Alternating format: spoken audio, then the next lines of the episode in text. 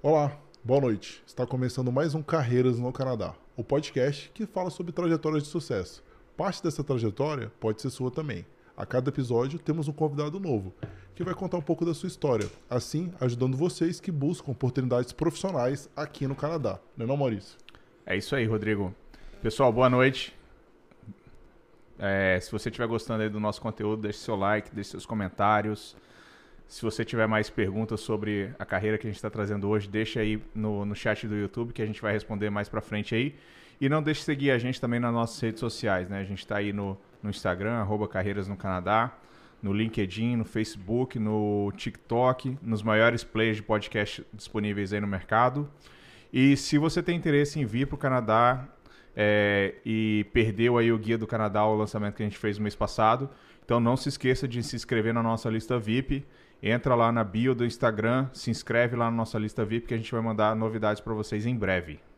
É importante falar, pessoal, que eventualmente a gente faz alguns eventos. Né? Semana passada a gente fez um super legal ensinando como que vocês manipulam né, o CR Score lá, que é, que é o, a calculadora do Express Entry. E é bem legal. A gente fez algumas simulações para as pessoas que estavam com a gente. É um evento fechado, a gente só faz para a lista VIP. Então, se você quiser ter um contato mais próximo com a gente, ficar é, inteirado sobre as novidades, tanto de imigração como do mercado de trabalho, é muito importante que você esteja nessa lista VIP. Né? Que os eventos realmente, infelizmente, a gente não consegue fazer para todo mundo, é só fechado para quem está lá na lista VIP. E lembrando que a lista VIP é gratuita. Né? Isso, Isso é importante, ela, a gente não cobra nada para a lista VIP. Mas vamos lá, vamos começar o podcast de hoje, né, Maurício? A gente está é bem empolgado, né? Vamos conversar com a Juliana, empreendedora aqui do Brasília Market, né? E tanto eu como o Maurício, nós somos clientes, então diretamente interessados aqui na conversa de hoje. Então, bem-vindo ao Carreiras do Canadá, Juliana. Obrigada, obrigada. Show. Começa contando pra gente, assim, como que, como que foi o início da, da sua carreira no Brasil como, e como você veio parar aqui no Canadá também. Tá, vamos lá. É um pouquinho diferente, né, da uhum. maioria do, dos, dos imigrantes brasileiros, tanto da época de quando eu cheguei, tem 20 anos que eu tô aqui, que naquela época eram mais imigrantes que estavam não tinham muitos ah, estudos ou, ou né, não tinha muita carreira planejada no Brasil e vinha com uma oportunidade de vida melhor.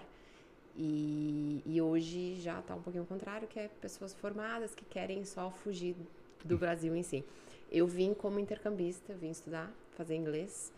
É... Você fazia faculdade na época? Já? Fazia administração de empresas no Mackenzie, em São Paulo. Sou de São Paulo. E aí precisava ter um inglês fluente, então vim fazer curso de inglês e acabei ficando, era para ter ficado só um mês e pouco, aí acabei estendendo, fiquei seis meses e tô há 20 anos. eu vim também, em 2006 eu fiz um intercâmbio, foi assim que eu comecei, é. em 2005, 2006 eu fiz um eu intercâmbio para cá. É, só que eu não fiquei, né? Eu vou dizer, é. voltei. É, não, o meu foi muito por acaso, assim. Foi uma oportunidade que a gente, né? Minha mãe teve lá com uma agência de intercâmbios. E era para eu ter ido para os Estados Unidos, pro, pro Texas até. E não deu certo. Aí eu continuei a faculdade e surgiu essa oportunidade do Canadá. Não conhecia nada, assim, não, não sabia falar nada do Canadá. E vi a oportunidade e vim. Vim estudar, estudei na, na parte de business. E aí era, achei muito pouco, era para eu ficar um mês, um mês e pouquinho, achei que era muito pouco, estendi por seis meses e acabei ficando mentindo. É porque na, naquela época também os programas de imigração não, não tinha o concentrador é, que no Ex-Presente, né? Era diferente. Hum, era bem diferente. É, eu, eu consegui o meu, o, o, a minha cidadania porque eu acabei casando. E na época foi por, foi por uh, um, compaixão. Então, tipo, ele também era brasileiro ah. e aí tinha, é, tinha um, ele já tinha dado entrada nas documentações e tal, e a gente entrou todo mundo junto. E eu tive meus filhos aqui também, tenho dois filhos. Mas era bem diferente. Não lembro na época de ter essas coisas de pontos, de NOC, dessas. Não lembro. Não era nem comentado na época. Eu acho que pelo que a gente conversou, né, do, com outros convidados aqui que tiveram essa migração, existia uma pontuação, mas os programas também, na verdade, se eu não me engano, o FSW é desde 1969, ele é bem antigo. Só que programas como a Compaixão sempre existiram também. Sim. Só que o Ex-Presidente ele concentrou, concentrou, os profissionais, tudo, né? só os profissionais. É, é. por exemplo, na, na, na, nossa época, não precisava comprovar nada em termos de, uh, de estudos, de, de capacitação, nada. Era só que Uh, a gente fornecia empregos para canadenses. Então, a gente tinha uma quantidade de né, funcionários Ele tinha uma empresa de construção que um, servia, eram cadastrados, né? A gente oferecia emprego e nisso era aquela coisa que o Canadá procura bastante, né? Constituir família, então eu estava grávida. Então, Dava viam... ponto antes também. É, exato, é, valia mais. É, mas foram bons, longos anos. Luta também não foi tão fácil assim, sim, nem sim. barato também. Não, né? não então, compaixão não, não é fácil. É, não é, e é muito assim, a gente. Né, não sei como é que tá hoje, eu, eu realmente estou muito por fora de imigração, mas na época era muito por sorte. Eu falo que assim, não tinha. A compaixão era mais ou menos no sentido assim, o agente que está lendo ali, ele realmente teve uma compaixão pelo que ele está lendo. E porque não tinha muita explicação, assim. Tinha, é. óbvio, né? Vamos dizer, as pessoas que, que podiam entrar nessa compaixão, que no caso era emprego, dava emprego, família, tudo direitinho, mas não era, não era certo, isso não ia te assegurar disso. A gente tem casos na época de uh, conhecidos que foram deportados com a mesma, uma situação muito similar. É. Então não, não tinham, não, não, era garantia, foi, foi bem sofrido, porque não é. sabia, né, se ia conseguir é. ou não. A gente evita um pouco, né? A gente comenta um pouco de imigração, mas assim, nós não somos especialistas. Né? Exato, a é. gente tem a parceria com o Terry Ferreira, inclusive ah, tá. qualquer dúvida sobre imigração a gente recomenda. A gente, inclusive, né, a gente montou um vídeo para ajudar as pessoas que têm dúvidas sobre as siglas, é. né, que a gente chama de sopa de letrinha canadense, a gente vai lançar, acho que em breve, em breve. que é justamente isso, porque todo mundo pergunta, ah, vocês falam muito de FSW, PR, o que, que é isso? Pra gente não interromper o podcast toda hora para ficar explicando, as siglas, a gente montou um vídeo de, sei lá, 40 minutos com todas as siglas possíveis que a gente Perfeito, é. imaginou pra galera, ó, se você quiser saber, clica ah, aqui e, e, resolve. Então, mas compaixão é um negócio que até hoje tem, e pelo que Sim. o Terry conversou com a gente, né, é, é isso, é contar é. uma historinha, eles entendem seu vínculo, o que, que você está trazendo, as pessoas que estão, é. quanto você está envolvido na, na sociedade canadense, enfim. Eu acredito que assim, na, na minha época foi um pouco mais fácil nesse sentido, porque não tinha a demanda que se tem hoje. Então, assim, era uma outra demanda. É, é, acredito que tenha sido um pouco mais fácil uh, nesse sentido para esse tipo de processo posso estar falando besteira assim, não, é igual você falou, né? é, né? Não, não é, entendo de imigração é. nada, mas assim. Mas eu acho que faz sentido o que você está falando, eu, acho que faz pelo, sentido sim. Pelo que eu escuto ao redor, assim, é, já não é tão aceito, já não é tão. Já não era fácil, mas está tá mais difícil hoje, no sentido de compaixão. De, é que os critérios não são claros da compaixão. Tem Exatamente. pessoas. O Terry já falou pra gente. Eu falei, Terry, por exemplo, pessoa que fica sem status aqui, quatro anos, que tem família, consegue? Ele falou, Rodrigo, Pode ser que sim, mas eu já consegui com quatro meses. E aí, como que você explica isso? Eu falei, eu não, que eu tenho que explicar você. Você... mas é, foi justamente isso. A gente teve pessoas conhecidas na época que tinham uma. Era um, o mesmo trabalho. Uma outra companhia, mas era de construção também, o mesmo trabalho, é, com, com filho, e não conseguiu. Então, assim, era uma hum. situação bem similar e não conseguiu. Então, Tem um fator. Eu acredito. É é, eu acho é, que é muito sorte disso, assim, também, do jeito é... que, obviamente, né, que o advogado conta, do jeito que é todo um processo, mas é muito, acredito que seja muito mais de sorte do que... É, tem um background check também, né, não sei se Sim. eles checam é. alguma coisa. Assim, é, eles checam, é. é. Eu imagino, eles checam pelo ex-presidente, mas a compaixão deve revirar a vida de, da pessoa, né. E o Brasil, assim, como a gente não tem, apesar de ser um país muito violento, né, não é não se compara. Você, para você pedir refúgio, por exemplo, é. você não é uma coisa assim. O, ref, o, refúgio, normalmente, a galera que faz é para ganhar tempo. Ele sabe Exatamente, que vai ser negado, é, é. é, só pelo que a gente entende, né? Que a gente conversou, normalmente entra com refúgio e compaixão.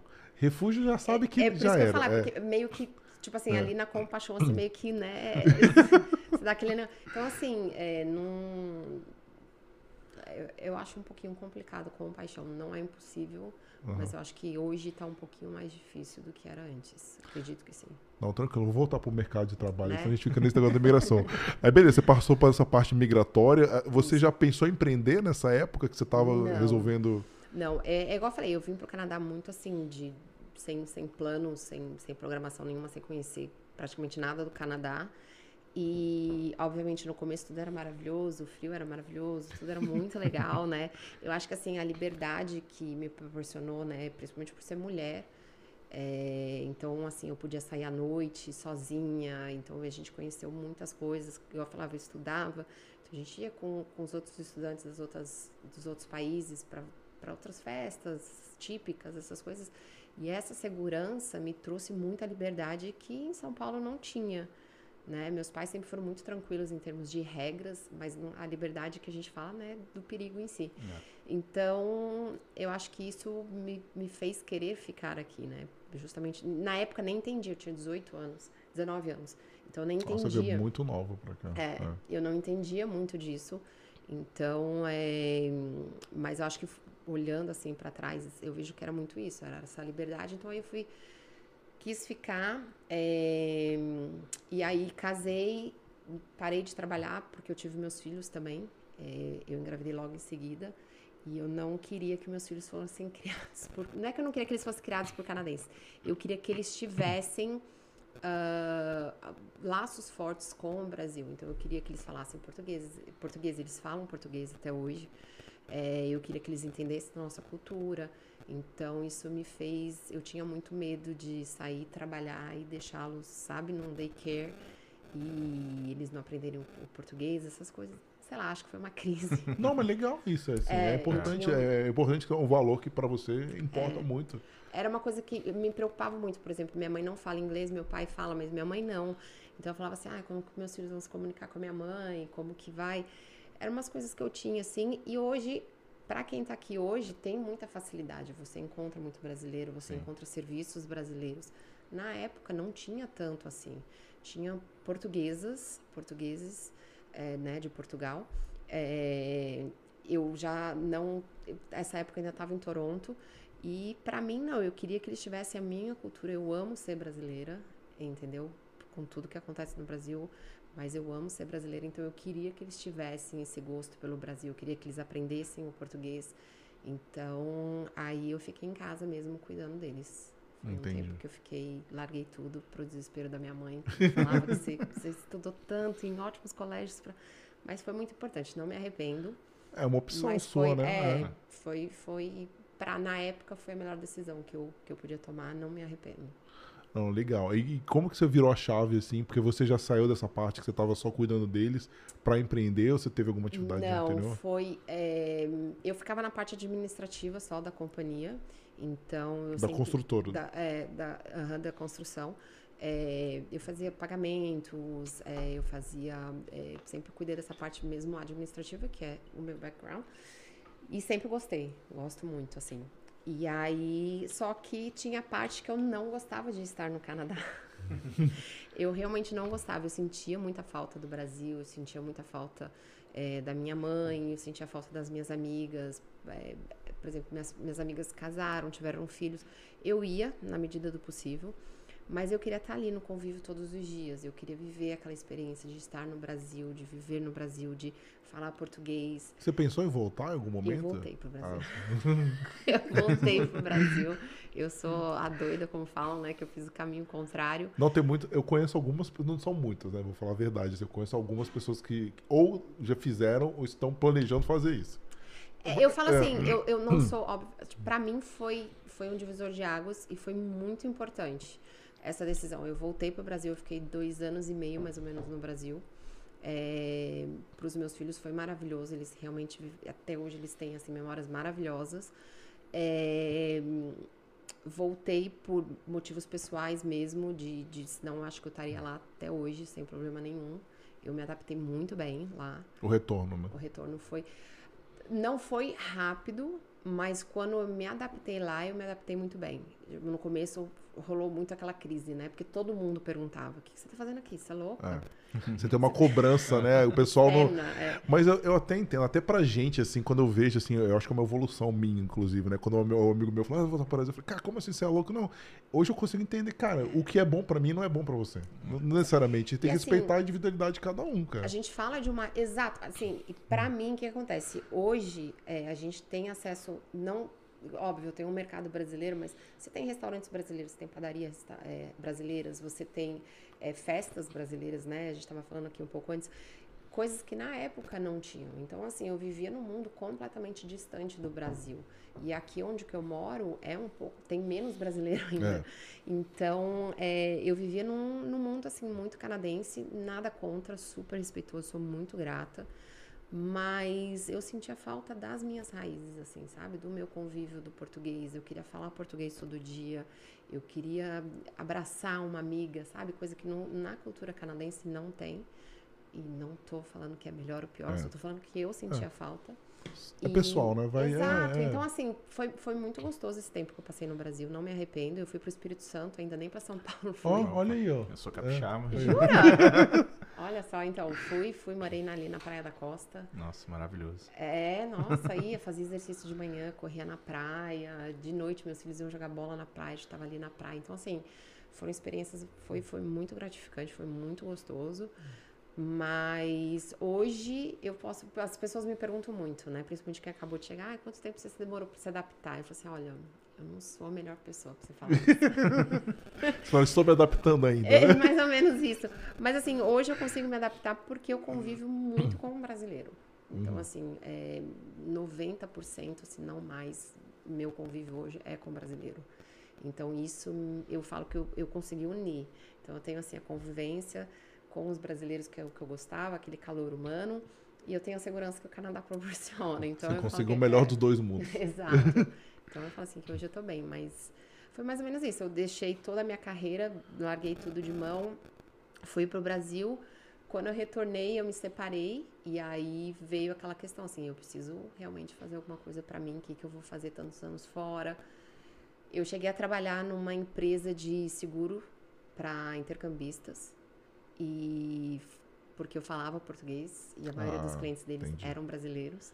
Como que foi essa entrada no mercado? Que normalmente é a- as nossas perguntas principais, né? É. Porque uma das dores né, do nosso personagem, a gente criou, assim, a gente tem que entender que é justamente essa inserção no mercado de trabalho a primeira. Porque é o mais difícil, porque você não tem experiência canadense. Como que você Exato. Você teve ajuda para confeccionar o resumê? Como que Tive. foi? É, eu tive ajuda do governo. ahn, foi, eu moro aqui em Vaughan, cidade colada a Toronto.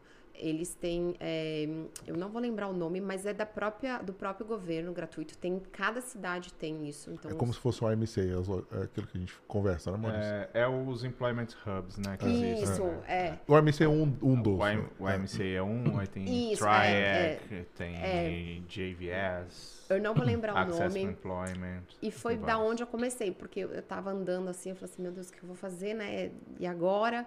É, E aí tinham lá para você, porque eles ajudavam a fazer o resumê, que eles ajudavam a te arrumar um emprego e tal. E aí, eu, dali eu fiz alguns cursos. Então, eu fiz curso tudo gratuito. É, eu fiz curso de computação, né, para você atualizar. Eu fiz ah, curso de não era de, bar- ah, de food service, que é quando você precisa trabalhar em restaurantes. Ah, foram vários cursos curtos e que para mim foram foi ótimo porque foi um jeito de você ensinar. Então eles ajudavam você a como se comportar numa entrevista, porque isso acho que muitos brasileiros têm essa dificuldade porque é bem diferente do Brasil aqui. Ahn, o próprio resumo eles te ajudavam você a, a deixar o seu resumê de de uma forma apropriada. Você não chegou a aplicar antes de fazer isso? Primeiro foi com eles, eles te ajudaram? Eu fui, assim, em algumas lojas de shopping, porque eu tava meio que num desespero, né? Não foi uma separação tranquila, então eu precisava, assim, da noite pro dia me virar. E então eu já queria qualquer coisa. Só que aí no shopping, é, e é daquela transição, né? Meus filhos estavam acostumados a ter todos os, a mãe ali todos os dias. Então eu não queria abrir mão de tarde, final de semana com os meus filhos. Eles jogavam futebol, era um futebol bem intenso. Então, viagens de jogos, essas coisas assim. Então, eu precisava, além de tudo, a pessoa quer trabalhar, ainda quer um trabalho flexível, né? E que pague as contas. Era praticamente um impossível. Naquela época não tinha o remoto, né? É, exato. Mas aí, então, assim, eu fui em lojas de shopping, por exemplo, mas aí eles precisavam muito de final de semana. Aí eu falava assim, não, não, não, não vou é, é, deixar os meus filhos.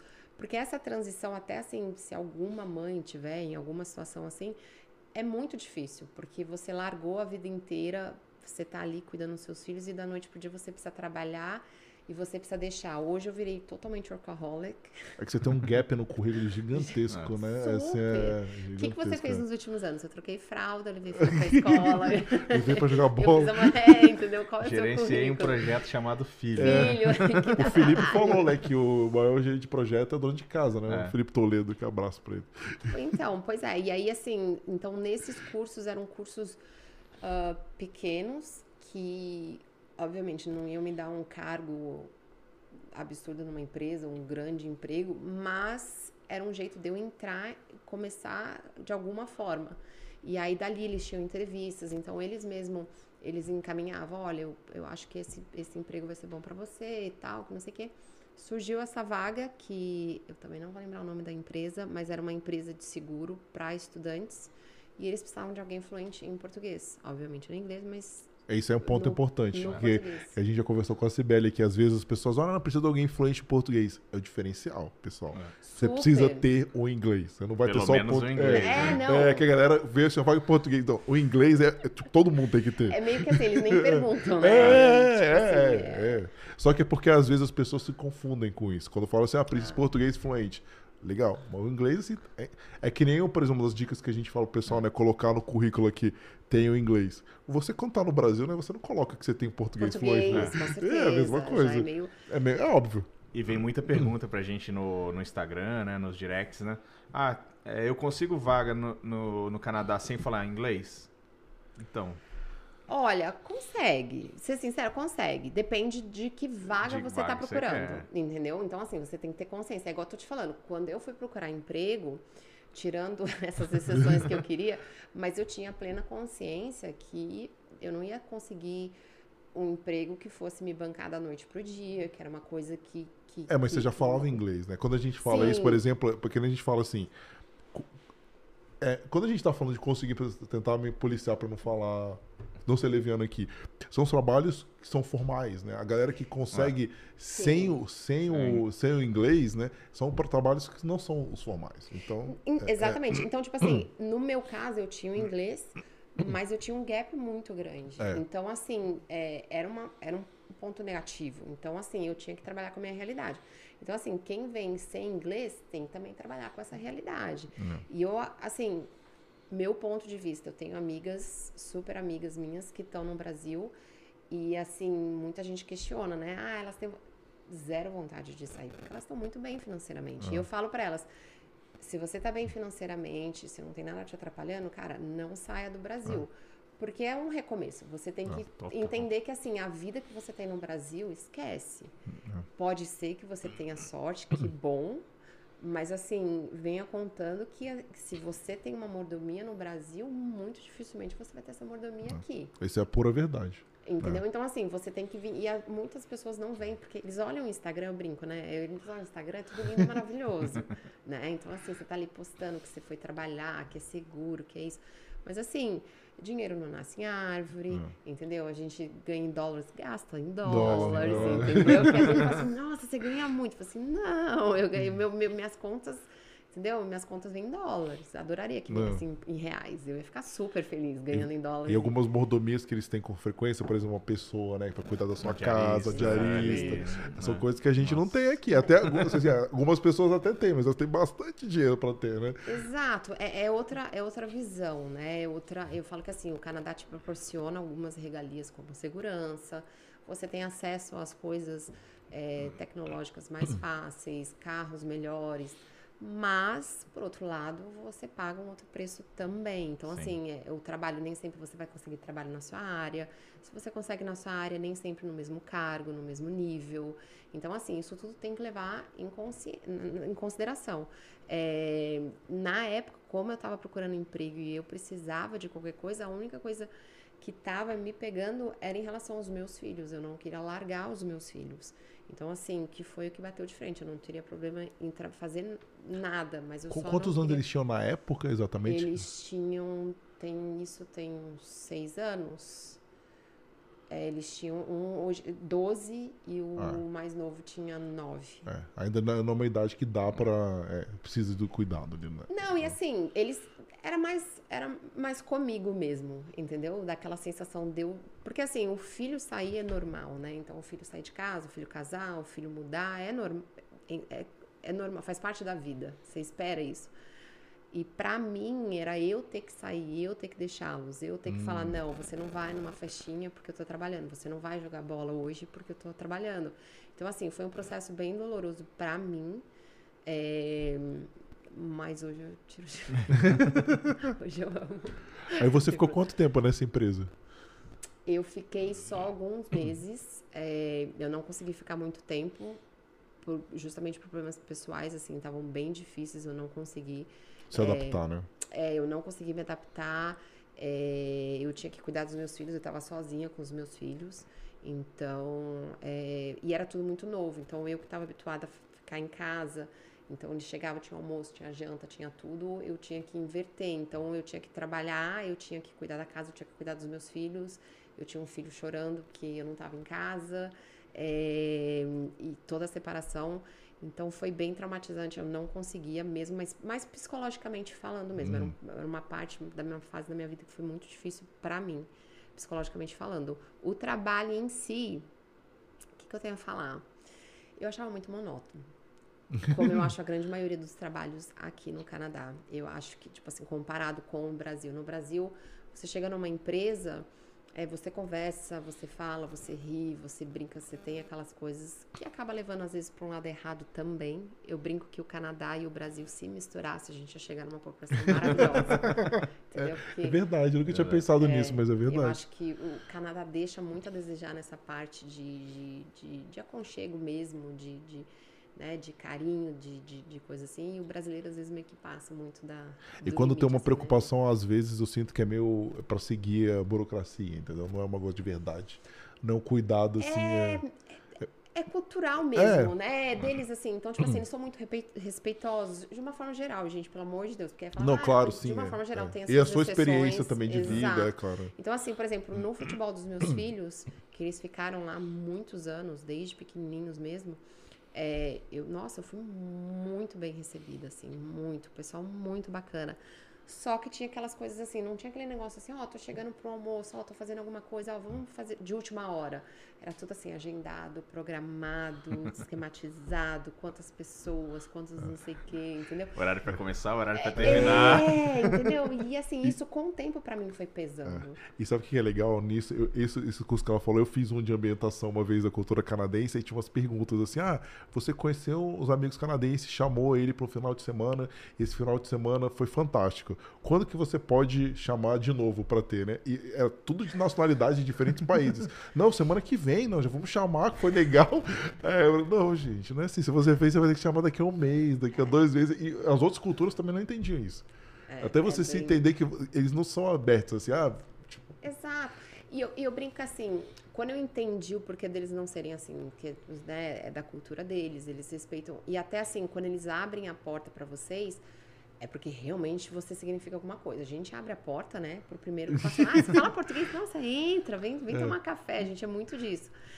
E o canadense não. Então, eu comecei a, a, entender isso, que, nossa, realmente eles gostam muito de mim, da minha família, porque eles estão me recebendo na casa deles. Era, tipo, o evento. Só que, ao mesmo tempo, eu sentia falta daquele convívio. De, por exemplo, a, a gente fazia, na, já fazia muito churrasco, picanha, e eles não conheciam. E aí eles amavam. E eu falava assim, a gente tava num parque, às vezes com as crianças, assim, ah, então vamos, a gente tá aqui pertinho de casa, vamos lá fazer um churrasco, a gente, né, faz isso aqui. Não, não, vai atrapalhar. é, eles têm assim, isso, eles, tipo... eles acham tudo que estão atrapalhando. É, isso é muito engraçado. É, então, tudo assim, assim o negócio do cara, mas sou eu que tô chamando. aí eu falava assim, não, traz. Na, nessa casa que eu morava, a gente tinha uns vizinhos que eram uruguaios, então deu super match, é. super tranquilo. É. A gente já nem tinha a, a, um, a cerca, a cerca atrás, porque as crianças passavam por lá. Então, assim, meus filhos iam tomar café da manhã lá, os filhos dela vinham almoçar aqui, eles já vinham com um pratinho, era super assim, íntimo, sabe? Legal. Eles tinham uma piscina, a gente ia pra piscina deles quando eles não estavam. Era bem nosso estilo. Da... É. Era super nosso estilo. E, e às vezes eu falava assim com, com os canadenses, né? Eu falava assim, não, vamos ali, a gente vai, a gente faz alguma coisa, né? Vamos rapidinho, a gente passa aqui no açougue, a gente leva a carne. Não, não, vai. Mas se não é planejado, vai, então, no mesmo dia é, esquece. Se não tiver um planejamento, é, é impressionante, ele não faz. Exato. É sempre by the book o negócio. Cara, como assim? É, muito Mesmo no final de semana, não, já planejado, tem e eu quatro... vejo isso até no, no trabalho também. É, pra tudo, né? Pra tudo. pra tudo. Quando eu fiz esses cursos, eles falavam bastante, né? E eu ficava indignada, eu falava assim, não, eu brinco, né? Um canadense vai, você fala assim, ó, você tem que colocar a xícara aqui.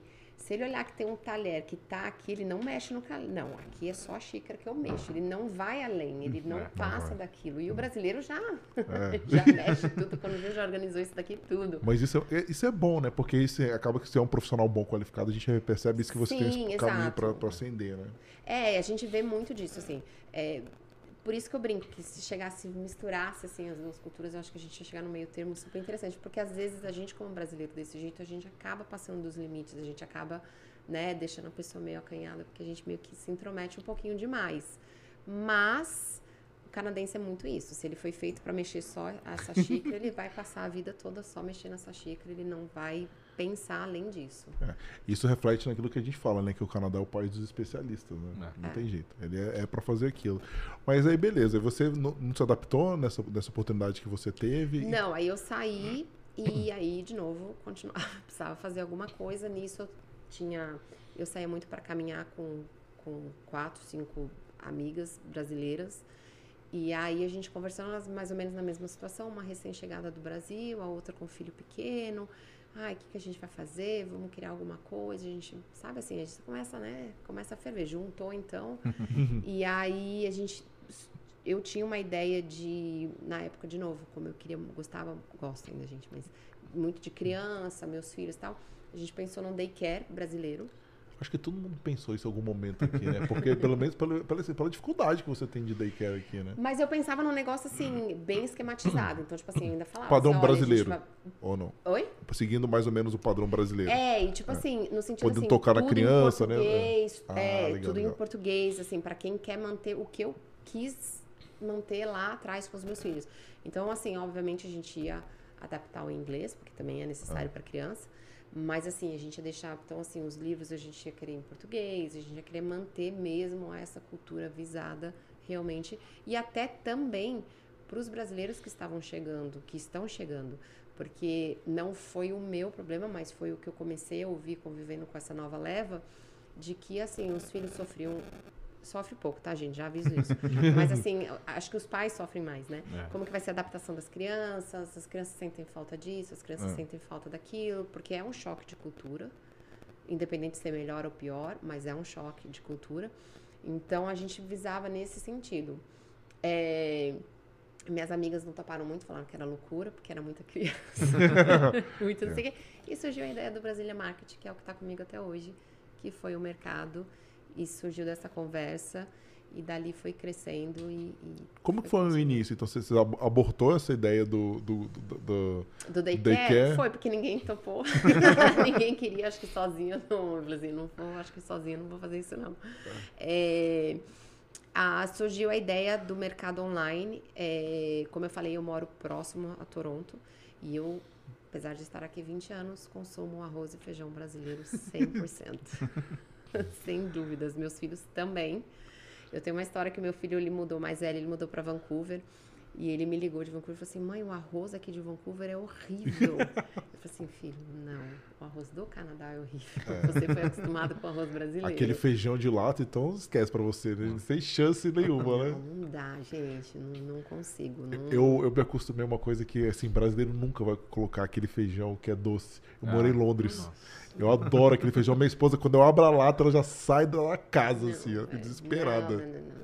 E assim, na época, né, igual eu falei, há muitos anos atrás não tinha esse acesso fácil. Eu trazia, eu era louca do arroz, né? Eu trazia arroz, minha mãe vinha pra cá com frequência, eu trazia arroz na mala. Na época ainda podiam duas 32 malas. quilos, né? Mas sabe uma coisa que eu vejo, assim, no Canadá, eu acho que até hoje tem. Eu, eu morei em Boston, né? Eu estudei lá. E lá, assim, é praticamente Brasil. Não, eu ia falar, Boston só tem brasileiro. Não, e os, Eu ia pra Boston com frequência e ia lá, eu fazia, eu fazia É. louca do, do mercado. É, o, e não é nem mercado brasileiro, é o mercado de lá tem os neg- o negócio Tem, tem inteiro, é assustador. Chegaremos, chegaremos nesse nível. é a meta. É impressionante, assim, eu falei, pô, eu acho que nem na Flórida deve ser tão que acho que a Flórida com certeza é mais. Ah, né? não, agora com certeza. É, é. é. Mas assim, é, aí surgiu essa conversa, o que, que vamos fazer, o que, que vai ser. Surgiu, é, a princípio, o mercado online, justamente para a gente conseguir atender, igual eu falo, eu ia para Toronto para buscar as coisas, aí chegava lá, não tinha, Uhum. ou não tinha na quantidade. Como para mim era, é, não é tão longe assim, mas é aquela preguiça, né? Vou para Toronto É. só para comprar produtos brasileiros. Então eu já ia, comprava, limpava o que tinha. Então, é aí que surgiu a ideia do mercado realmente ser online. Então, começamos com o mercado online uh, cinco anos atrás, cinco anos e um pouco. Eu tinha uma sócia, que era uma dessas minhas conhecidas, só que ela não durou nem seis meses. Ela precisava, né? É porque tem uma maturação do negócio. O início nunca é fácil. Principalmente, eu estou imaginando, tá? Você vai me corrigindo, é a parte de, de negociação com o fornecedor, porque é o core do seu business. Né? Vai manter o estoque, não vai? Vai ser, tipo, pronta entrega, não vai? São várias discussões muito, que tem que ter não, aí. Demanda, muito, como que você avaliou? Assim, era totalmente inovador. Então, assim. Tinha gente, ninguém que fazia nada ninguém, parecido. Nada parecido. Então, assim, a gente precisava que as pessoas confiassem num mercado online brasileiro. Já aí você já começa negativo. Ah, entendeu? Ah, você já começa aí. Ah, assim, você não começa com Infe Infelizmente, né? Exato. Se você vê um site já com probleminha ali. Você fala, você tinha que ser de brasileiro. É. então, assim, a gente, um, a gente criou, né? A gente começou com essa ideia do site. É, começou no basement da minha casa, para não negar as raízes de empresas canadenses.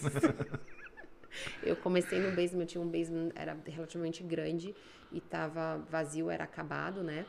Então, eu comecei ali com pouquíssimas coisas. E o que você falou é muito verdade, porque a gente ligou para as distribuidoras e eram duas mulheres apesar de estarmos no Canadá, sim, a gente sofre preconceitos, não tão intensamente, talvez como o Brasil, mas a gente sim sofre. E um, um mercado totalmente inovador. Então, tinha pessoas que falavam assim: ah, tá bom.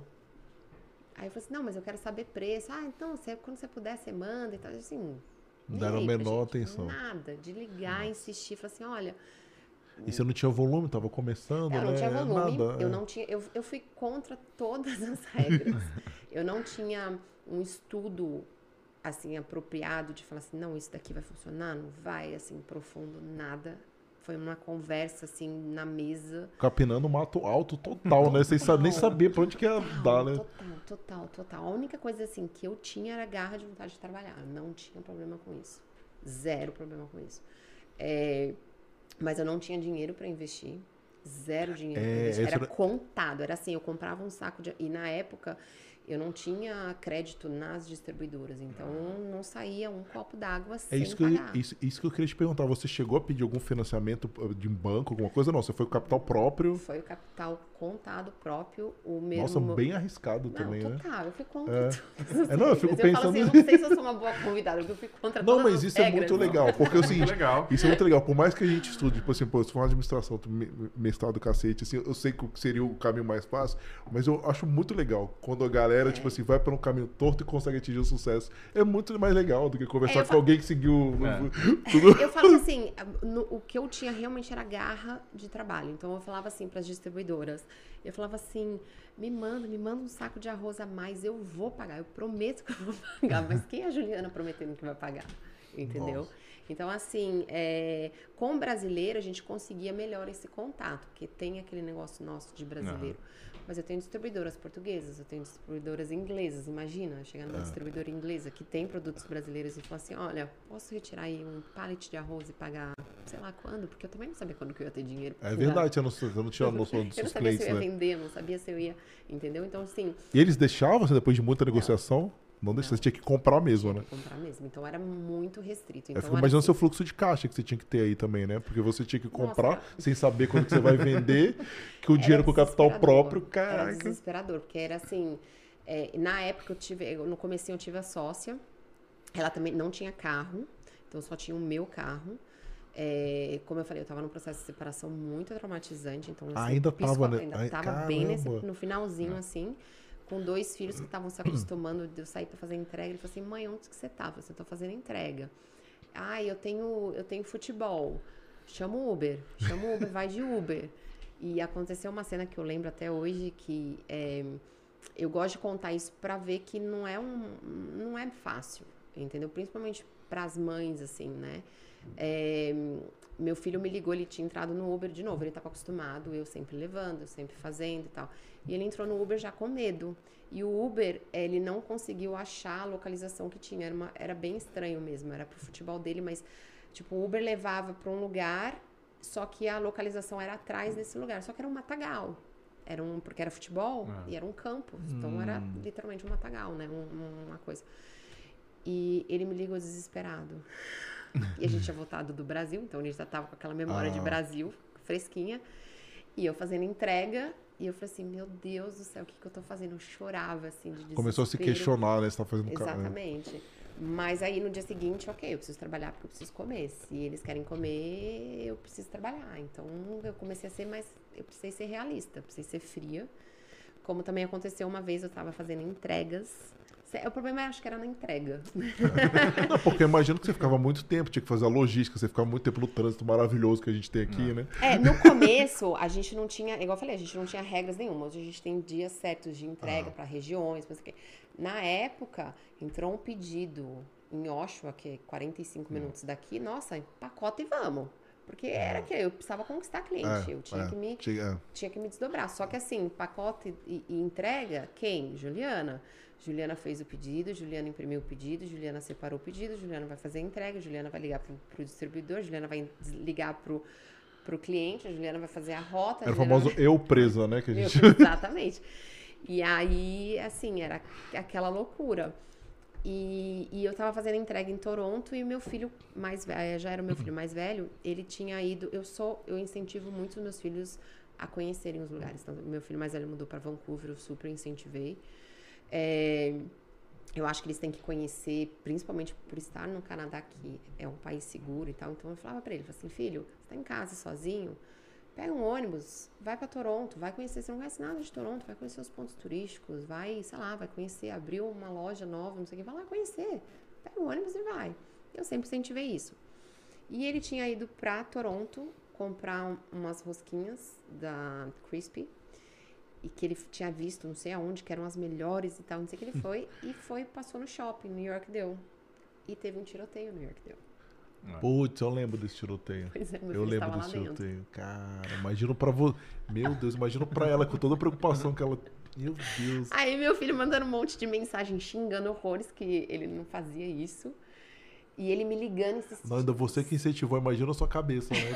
Que, porque- que cara. E o pior de tudo é que assim, ele foi com um amigo dele e a mãe desse amiguinho dele tinha falado que ele não podia ir para outros lugares, a não ser pro shopping, que ela tinha medo e tal. o. E eu já era o oposto. Que shopping? Vai conhecer lugar, pelo amor de Deus, shopping, shopping. Porque no Brasil a gente tem essa cultura, vamos É, pra shopping porque é seguro. É. Então eu queria que ele fosse conhecer os lugares. Então eles foram atrás dessa bendita rosquinha escondido da mãe do menino e eu falava pra ele, eu falei assim, eu não sei de nada, eu não sei de nada, eu não, não me coloca nessa. Porque depois, né, É. como que eu vou falar com a mãe? E o tiroteio aconteceu no shopping, onde que a mãe falou que era o único lugar que o menino podia ir. Eu só falava assim, gente, o menino não vai sair mais de casa É. agora. Traumatizou completamente. Mas assim, graças a Deus não foi nada sério, assim, foi só mesmo, né, É porque assustador, soa, gente. soa, a- a- assusta mais, né? Ah, teve um tiroteio. É, claro, É, né? Mas assim, é, obviamente que pra termos canadense foi bem. É. Foi uma coisa bem, bem No- feia, mas a gente. Ele sofre bullying, meu filho, até hoje por causa disso, obviamente. Porque ele segurou as rosquinhas, gente. As rosquinhas chegaram uma só, eram 12, chegou em uma só. Porque ele falou, eu falei pra ele, assim, Nossa. cara, no meio do tiroteio você não largou a rosquinha. Eu assim, mãe, eu tinha ido pra Toronto atrás das rosquinhas. É, Passou pelo tiroteio, Então- tem que, você tem que voltar com o troféu, pô. Então a gente acabou que foi divertido, mas enfim, passou. E aí nisso as entregas começaram, graças a Deus, a crescer, a demanda, as demandas foram crescendo e aí entra aquele negócio, não tenho capital para investir. Estou crescendo, eu preciso ter mais produtos, senão eu não vou crescer, eu vou começar a andar para trás. Você foi fazendo pesquisa com os clientes pra ver que produtos eles queriam? Ou Eles uma- pediam muito, porque brasileiro é assim, Ah, já- você já nem sa- é, precisa não precisa nem perguntar, fazer, né? Como eu fazia Mas você entrega, computava a informação também, assim, de algum jeito? Eu tenta... Na Ou época... ficava mais na sua cabeça? Não, assim? ficava mais assim na minha cabeça. E assim, é, como eu fazia entrega, é, a gente acabava conversando muito com os clientes. Eu tenho clientes que estão comigo desde aquela época, até hoje eles falam. Ah, eu lembro quando você veio fazer entrega, eu era recebida com chá, com café, com marmita. Tinha gente que fazia marmita Oh, pra, pra eu levar pra comer. Então, assim, pra mim. brasileiro, né? foi Nunca ficou- não consigo imaginar um canadense fazendo um negócio desse, cara. Foi muito, assim, foi, foi, foi muito, e principalmente pela fase que eu tava passando, pra mim, assim, foi uma das coisas que eu recordo, assim, que me fez muito bem. Você foi acolhida, Então, né? muito, Abraçada, sem né? ninguém nem saber. E obviamente que a gente teve os momentos negativos de entregas erradas, de produtos errados e das pessoas virem com né, três facas na mão. E ligava pra minha terapeuta chorando. Eu vou fechar, vou acabar. Eu falei assim, calma, não é assim, não. não Todo business quê." tem problema, né? Assim, você tem que pedir desculpa e ok. Pois é, o problema, eu falo que assim, a crítica construtiva é maravilhosa. A gente pede isso direto. Se você receber um produto errado, fala pra gente. Eu preciso corrigir. Uhum. Eu não tô mais fazendo a entrega pra você vir falar pra mim. Eu tenho alguém fazendo a entrega pra mim. Então, se você não fala pra mim, eu não tenho como corrigir. A gente vai continuar com esse erro e a gente vai perder clientes. Eu não vou crescer. Você vai deixar de ter o serviço. O problema é quando a pessoa vem com agressão. Então, assim, tinha vezes que a pessoa falava assim: é, você acha que você é muito esperta, você quer ser muito esperta. Troquei um produto de marca X com a marca Y. Você quer ser muito esperta. O problema de brasileiro é isso. Eu falei assim, gente, eu tô querendo ser esperta. Eu só, tipo assim, eu vontade de falar assim, conhece assim, erros humanos? É. Entendeu? Assim. Só que, óbvio, a pessoa não quer ouvir isso. Aí É. você pede desculpa, olha, desculpa, eu faço questão, eu vou trocar pra você. É, porque eu já joguei no lixo, porque isso é porcaria. Eu falei assim, gente, sabe? Tipo assim, teve muito disso. É. Às muito. vezes a pessoa teve um dia ruim e desconta na entrega do feijão que ela pediu, E eu psicologicamente não tava bem, então eu me afundava, entendeu? Só que assim, graças a Deus eu tive muito apoio das pessoas, assim, dos clientes. E aí as coisas foram crescendo, as distribuidoras foram vendo que tinha uma oportunidade de crescimento, porque eles também precisavam crescer, principalmente as distribuidoras brasileiras. O- onde? Assim, para os mercados antes, antes de ter, por exemplo, alguém focado? Sim, Essas eles entregavam muito para os açougues portugueses. Ah, Portugueses, sim, é. Onde a gente verdade. comprava as coisas. Antes Brasília Market era nos, nos verdade. mercadinhos portugueses. É, é. Ah. Eu- Se Então- bem que eu acho que, assim, não sei, ultimamente eu tenho ido mais lá. Eu não tenho achado as coisas que eu achava antes. se- se me lembram. Do, do que que você fala? Como assim? Por exemplo, o mate. Eu vou no português e eu não acho. A não Sim, ser- a não- a não ser no, no Rui Gomes, eu acho. Talvez. Então, o que, que acontece? A gente, por exemplo, o que, que aconteceu? Quando a gente estava nesse começo, o que, que eu estava falando para as distribuidoras brasileiras? Eu falei assim, cara, se eu crescer, vocês crescem. Ah. Se- assim, a gente precisa se unir. Verdade? Não é fácil para mim, não é fácil para você. A gente Sim. precisa se unir. Então, assim, se você me deixar sem um produto, eu não vou crescer. E você não vai crescer. Entendeu? Porque, assim, os mercados portugueses, eles têm outras fontes de renda. Entendeu? O Brasília Market é 100% brasileiro. E- é, Então, assim, eu falei pra eles, eu falei assim, eu dependo 100% de vocês. Vocês não dependem 100% de mim, mas eu tenho certeza que se eu crescer, eu consigo ser uma fonte muito boa pra vocês. Então, a gente precisa se unir. E foi nisso que foi acontecendo. Então, eu consegui, hoje eu tenho uma distribuidora que tá em Montreal, que a gente tem comunicação, assim, direta, entendeu? Eu ligo e falo assim, cara, eu preciso me dar um jeito de chegar esse produto aqui, eu preciso. Entendeu? Eu tive que ficar muito em cima também. Eu falei de brigar por preço, entendeu? De falar assim, poxa, tudo bem, eu sei que eles estão comprando um pallet, eu tô comprando dois fardos, mas me ajuda. É que eu fico pensando, isso é uma das coisas que é complicada, né? É assim, até o, o, o comprador, né? Que ele fala, cara, eu vou comprar isso aqui, mas tá, tá muito caro. Gente, é um produto que, cara, você tá no Canadá, cara. É, as É, taxas são absurdas. é. As taxas são absurdas, dos transporte é absurdo. É, a gente lida muito com data de validade, então assim, é, o que aconteceu nesses últimos meses? A gente teve muito, e foi justo quando a gente abriu a loja. E o que acontece? Fevereiro é um mês fraco de vendas. Então as distribuidoras tentam não se reabastecer para fevereiro, para justamente não correr risco de perder produto, que super entendo, faz super, tá super justo. Eles tinham marcado um, um container para sair em janeiro, atrasou, o container não saiu, então você vai fazer pedido na distribuidora, Demora quanto tempo, mais Não ou tem. menos? O, o- as distribuidoras que pedem, né? Que elas que fazem a logística, provavelmente Sim, por navio Não me que vem. meto é, nisso, é. não quero, sem chances. A gente já teve várias pessoas que chegaram com a gente do Brasil mesmo falaram assim: olha, se eu entrar nesse negócio, você pode ter certeza que eu tô muito louca da vida. Porque assim, sem chances. É, porque eu fi- eu, muito- fico é imaginando a tra- a trabalheira que muito. eles têm, e, assim, mas de qualquer forma isso te impacta, né? Porque eu- é, Muito, porque, assim, muito. minimamente tentar entender assim, ah, o que que eles pedem, quanto tempo que demora pra sair do Brasil, né? Eu tenho a menor ideia quanto que leva um tempo o navio que chega do Brasil É. O pra navio chegar demora um mês, mais ou menos, para chegar. E, e tudo depende daqui, quando chega aqui. Se vai para inspeção, por exemplo. Então, é isso que a gente tenta passar, às vezes, para as pessoas. Principalmente, a gente cresceu bastante nas redes sociais e a gente tenta mostrar isso. O porquê. Eu entendo que é frustrante você ver um produto que de repente custa 10 reais no Brasil e aqui custa 12 dólares. Você fala assim, poxa, mas. Só que assim, é, a gente já teve. As distribuidoras já tiveram um problema do container, a carga ficar presa e você paga por dia a carga que tá lá. Só que o agente que está lá, ele não tem pressa nenhuma de abrir o seu container. A não ser que você. Aí começa, tem, as- não tão forte quanto no Brasil, mas tem. Que, que ele vai ser beneficiado, entendeu? Então, assim, é, e a carga parada, um, dois dias, já chegou a ficar uma semana. O lucro quase inteiro deles É. vão embora. Já é. entendeu? Então, assim, é muito difícil lidar com a importação aqui. E você é refém deles, né? Você não tem muito o que fazer. A sua precificação depende exatamente de quanto você está comprando deles e você tem controle zero do que eles estão fazendo ali. Zero. E assim, é, é, o transporte é caro pós-Covid, então ficou tudo muito É. mais caro. É, A gente conversou, Juliana, com o, com o vice-presidente da Jameson, né? Que ele já veio aqui e ele deu uma aula da logística canadense, tudo que aconteceu foi um negócio assim surreal. E a gente conversou também com um professor de high school, lembra de London, Ah. o Anderson, que ele trabalhou como esse inspetor. o Arnon é, é um brasileiro. Ah, a gente conhece. Conhe- Então, conhece. ele é ótimo. Ele me ajudou muito no começo. Ele me deu várias dicas, eu conversava com ele.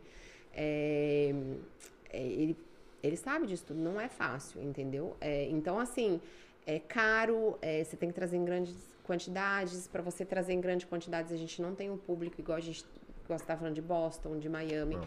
Então, assim, eles não conseguem trazer na mesma quantidade que os Estados Unidos conseguem. Então, o preço para eles é diferente. A mesma coisa. Eu, quando comprar, comprava um fardo, eu tinha um preço. Se eu comprar um, um, um pallet, eu tenho outro preço no produto. Não. A mesma coisa acontece com eles. Então, isso tudo, infelizmente, é o custo final. Então, é, mas aí eu me, me agarrei muito com as distribuidoras brasileiras. E então aí foi quando as pessoas, os clientes, eles pedem alguns produtos. Então vamos supor, o miojo, Turma da Mônica, que até hoje eu não consigo entender, mas Vai de cada um, né?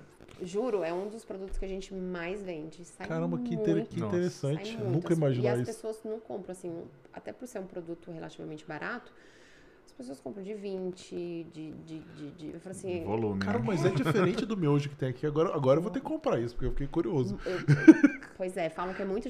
E ainda descobri agora, porque chegou o miojo é, Turma da Mônica, que eram que pediam, e agora che- que é da Nissin.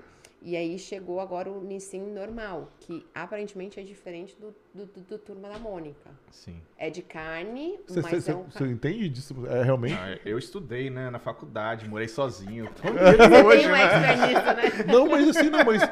Não, mas é que eu falo, eu comia miojo também, mas assim, eu não vejo assim, a diferença do, do- dos produtos canadenses que tem aqui pra. Quer dizer, pelo menos, pode ser, eu não mim É o contrário, assim, aqui eu vejo a mais oportunidade, né? Por exemplo, eu ah, tenho a descendência japonesa, então eu vou no mercadinho Ah, ali, sim. eu É. compro os, o- os 10 mil tipos de miojo japonês, Japonês, sim. coreano, chinês Ah. que existem aqui. Eu adoro, né? Entendi, mas você acha o brasileiro melhor ou pior? Diferente eu só. não gosto do o brasileiro, pra mim não, não tem Ah, gosto. É, mas é entendi. porque ele Porque tem eu tenho essa, é a minha outra preferência. é, é. Você mas tem- é a é. preferência do outro. É. né? Entendi, você tem. Mas a gente- é, eu- tem- eu- Mas os próprios miojos da turma da Mônica tem um sabor mais suave do que o Isso. outro normal, que, que é mais pra- voltado para adulto. Entendi. Né? Tá. E aí, assim, eu, eu tava. eu tava fazendo entrega e aí um cliente pediu é, miojo. Tem como vocês trazerem miojo? Eu saí indignada. Eu falei, gente, miojo. Ah, Você não trazia ainda. Não, tem tanto miojo aqui. Eu achei super estranho. É, isso Eu isso lembro é. nitidamente conversando com essa mesma distribuidora. Eu falei assim, cara, você acredita que me pediram miojo? Eu falei assim, ah, parece. Eu falei assim, me pediram miojo? Ele falou assim, como assim miojo? Tem um monte de miojo aqui, tá de brincadeira. Foi o que eu "E pensei, passou?" exatamente, foi o que passou na minha Morreu. cabeça. Exato, morreu o assunto. Aí fui fazer entrega, não sei o que, outra pessoa, miojo, turma da Mônica. Eu falei assim, Gustavo, essa pessoa pediu miojo, tem alguma coisa aí. Aí você começa a ficar meio assim, Já né? fica com a pulguinha. né? Porque, tipo assim, não falou, mi- falou miojo, turma da Mônica. Bem específico, né? E É. eu acompanho as empresas dos Estados Unidos até mesmo para entender os produtos que estão lá, o que, que a gente Ah. pode, né? E aí vejo chegando um pallet de miojo, turma da Mônica, nos Estados Unidos. Falei assim, Gustavo, traz miojo, Gustavo. É Traz isso, isso que eu miojo. te pensa, eu pensei assim, quando você estava falando dos Estados Unidos. No fornecedor do americano não vale a pena para trazer para Não, cá? fica muito mais caro. Tem do, do, do- do- te paga duas Eles- tributações, tem, né? tem, uma, tem uma, um acerto de taxas, mas é que você passa por mais uma mão. Então é mais um lucro que fica ali para depois vir para cá e outro transporte para vir para cá, né? Infelizmente o transporte é caro. É. Então, assim, não, não compensa. É realmente trazer do Brasil. Só que na época eles também não tinham tanto volume para trazer do Brasil. Então acaba era meio que arriscado. Eles também não conseguiam parcerias no Brasil para conseguir. Então tá bom, ah, eu vou chegar na IOC, eu quero parceria disso.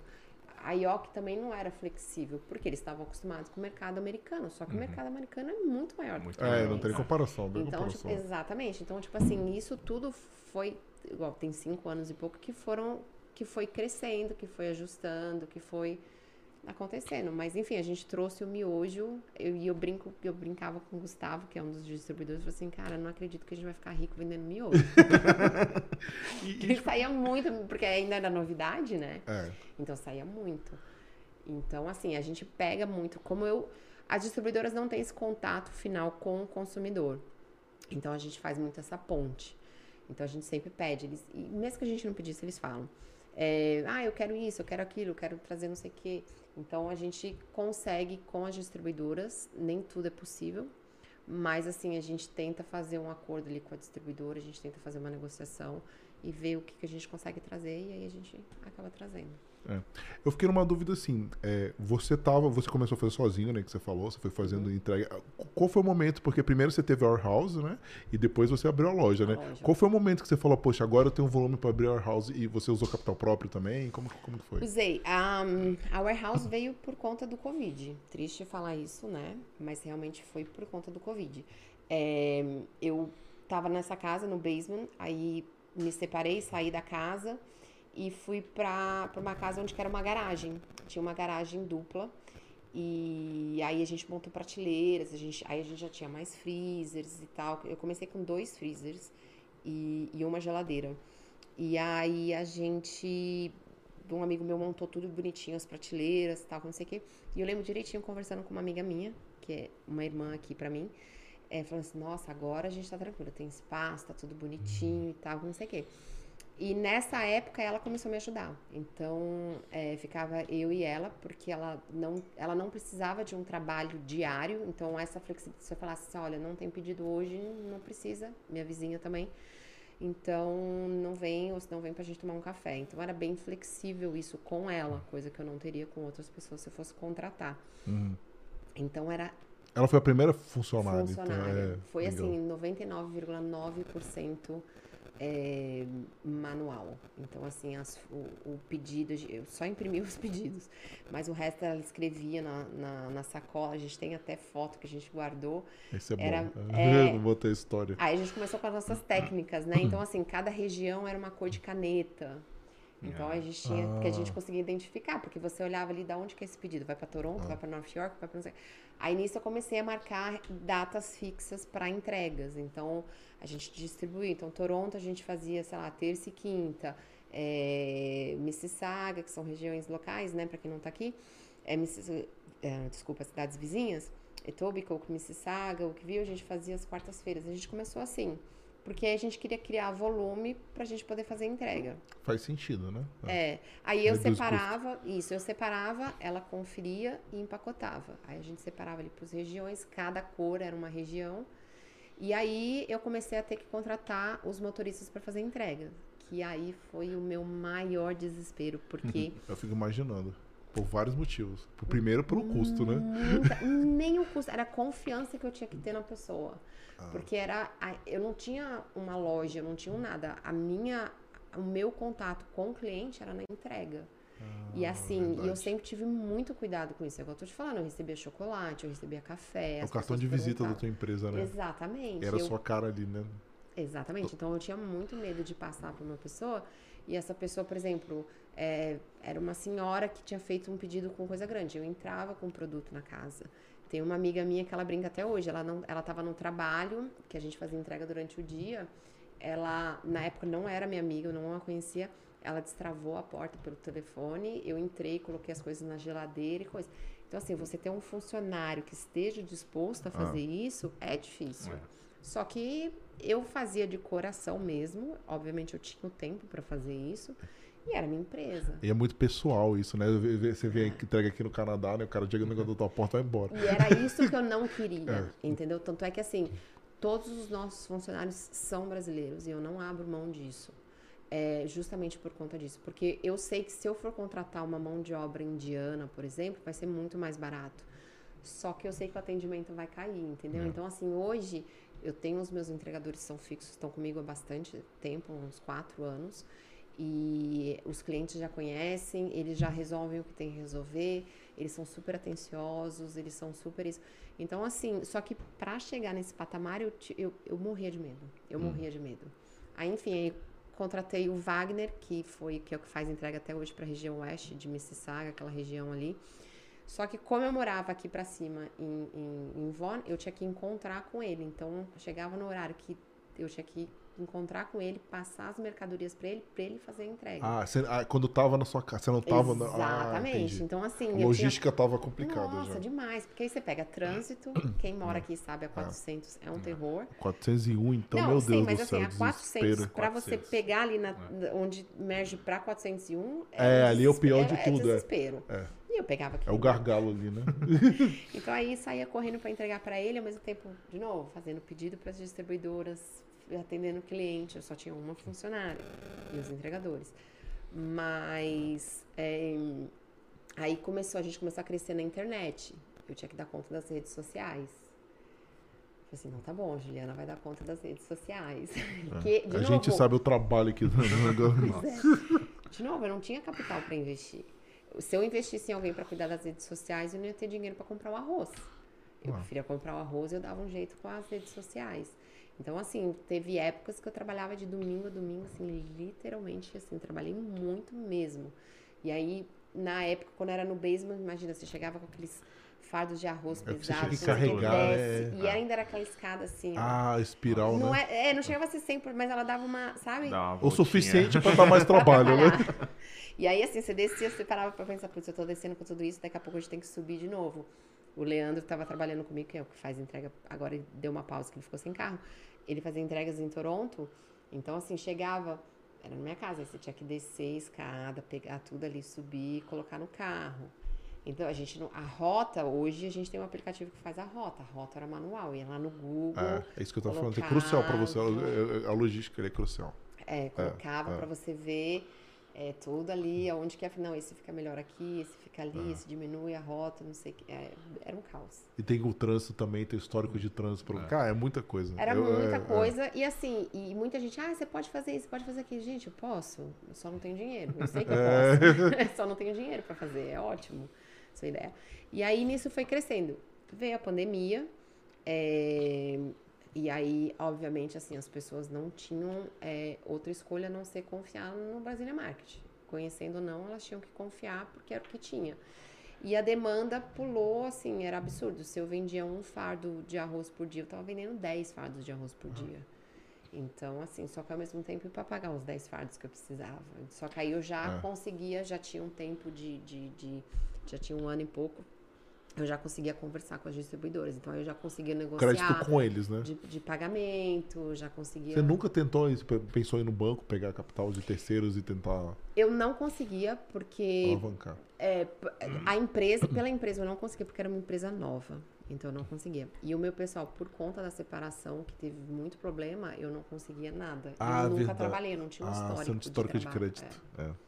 Então não tinha nada. E aqui no Canadá, isso a gente já falou várias vezes, né? É. Sem crédito você não é ninguém. E, e, e, meu ex-marido conseguiu detonar com o meu crédito. Então, assim, foi. Eu, não, eu tinha até vergonha, eu nem ia. Porque eu sabia ah, que, sabia era, que não a pessoa ia falar assim, você tá de brincadeira. Não, eu, eu fico imaginando assim, como é legal, assim, tinha tudo pra você não ir nisso, né? Assim, tudo contra, cara. Você tinha crédito básico, você foi literalmente nadando contra a maré. É muito tipo assim, foi a única saída que eu vi positiva para mim e aí foi o que eu falei, eu me agarrei. É, tive pessoas maravilhosas, eu tinha amigos que viam quando eu estava muito desesperada e eu não, eu vou te ajudar, me ajudava. Então, assim, é, é, eu falo que, que realmente eu fui contra tudo, né, assim, as, as lógicas, mas eu tive pessoas que me ajudaram demais, demais, demais, demais, até hoje. Mas foi, foi isso, é igual eu falei, garra de trabalho. Eu, eu, tinha vezes que eu tinha que fazer entrega de domingo, eu tava super cansada, eu dormia até mais tarde, acordava e ia fazer entrega. né? E lembrando que eu tinha que cuidar dos meus dois filhos que tinham que comer, tinha que fazer supermercado, tinha que fazer, tinha que É. limpar a casa, né? Tinha minha outra, minha, minha outra vida. Mas, é, ai, deu. E assim, os erros nunca acontecem próximo, né? Então, assim, se você fez 10 entregas a 5 minutos da sua casa e fez uma entrega a uma hora e meia, aquela uma entrega de uma hora e meia que vai dar erro. Lady Murphy, total. Então aí, assim, não, eu vou, eu vou corrigir. Às vezes aponta assim, teve uma vez que eu fui pra hum, Brantford, que é perto ali de Hamilton, né? Dá uma hora É. e pouco daqui. É, daqui é bem longe, né? E eu esqueci os produtos secos Nossa. das entregas. Eu cheguei na casa do primeiro cliente, eu olhei e falei assim, não, não é possível. Era cansaço. É, é muita Já coisa. tá- Era muita coisa pra eu dar É. conta. E aí eu falei assim, Não, é sozinha, né? Voltei pra cá, peguei as coisas, voltei pra fazer a entrega. É. Aí, praticamente você não teve lucro nenhum nisso, né? Ou, ou reduziu consideravelmente, Exatamente. né? Pois é, mas assim, eu, eu, eu Ah. queria a satisfação do cliente. Eu não estava nessa época, eu não estava pensando no lucro, eu queria a satisfação do cliente. É fazer um- o Então, nome assim, do Brasil é, Market. Exatamente. Legal. E aí, com a pandemia, a gente cresceu bastante. Também tinham problemas das distribuidoras que não tinham estoque, porque nem elas É. estavam preparadas. Mas o movimento foi arriscado, isso que eu fico pensando. Pra você criar seu warehouse durante a pandemia, né? Foi um movimento Eu assim, não vocês tinham- tinha para onde crescer. O que, que acontece? A gente brinca. é, Por exemplo, eu tinha uma geladeira extremamente velha, extremamente velha, e a gente era, gente, eu falo, era, era pregada, era ajustada, era coisa, eu assim, gente, ou eu invisto na geladeira, ou eu invisto, era o saco de arroz. Vamos no saco de arroz, isso vai segurar. Tudo que eu podia segurar de investimento é, interno, eu segurava. Eu queria investir em produtos, eu queria investir em satisfação do cliente, eu queria nessa, eu estava preocupada com essa parte. E aí, com a pandemia, eu não tinha mais para onde crescer. O nosso volume estava crescendo muito. Então, eu não, não tinha como andar ali, não tinha espaço. Eu não tinha espaço para colocar mais um, uma coxinha a mais no freezer. Eu não tinha espaço. Eu já estava começando a ocupar a minha casa. Na, na- e é uma townhouse, então sobe escada de novo. Então, por exemplo, eu lembro que a gente recebeu Panetone e Chocotone da Balduco. E é uma empresa, não é uma, por incrível que pareça, quem traz não é uma empresa brasileira se você não faz no começo, tipo, setembro, você já não faz o seu pedido, você fica sem. Então você tem que fazer o pedido pensando pro ano todo, você adivinha o que vai ser, né?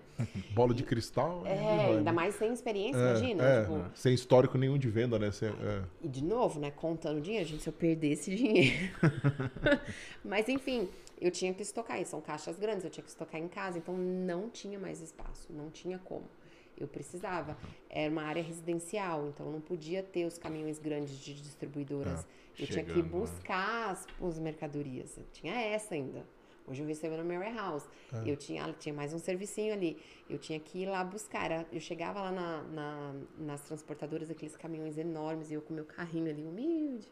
E todo mundo falava assim, gente, vai caber. Vai caber, vai caber. Isso é resiliência, né, cara? Acreditar e é legal demais. é, na, na distribuidora portuguesa, quando agora eu tenho uma van.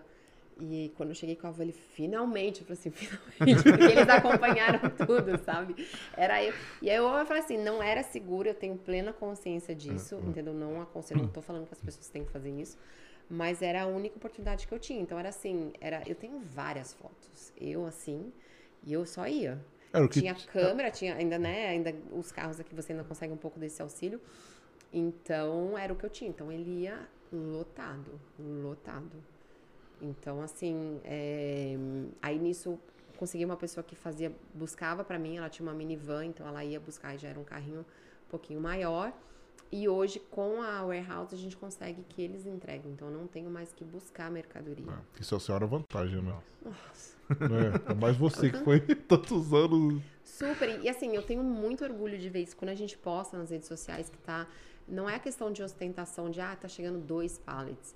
É porque, assim, para eu chegar nesses dois pallets foi muito trabalho. Foi, assim, muito sonho que eu falava. Essa minha irmã, eu falava com ela, ela falava assim: nossa, imagina um dia vai chegar, assim, um pallet. E hoje eu vejo dois pallets chegando, assim.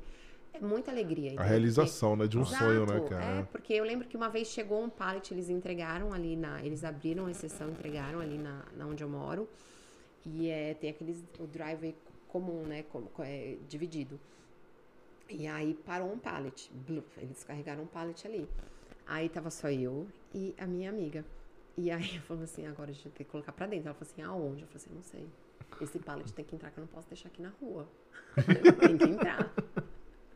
Entendeu? Então, assim, é, eu não podia ter uma outra funcionária, porque se essa funcionária se machucasse, ela podia me processar. A minha irmã, vários roxos. A gente É. tinha vários roxos. Eu sabia que ela não ia me processar, mesmo porque ela sabia que ela só fosse processar, ela não ia ganhar nada.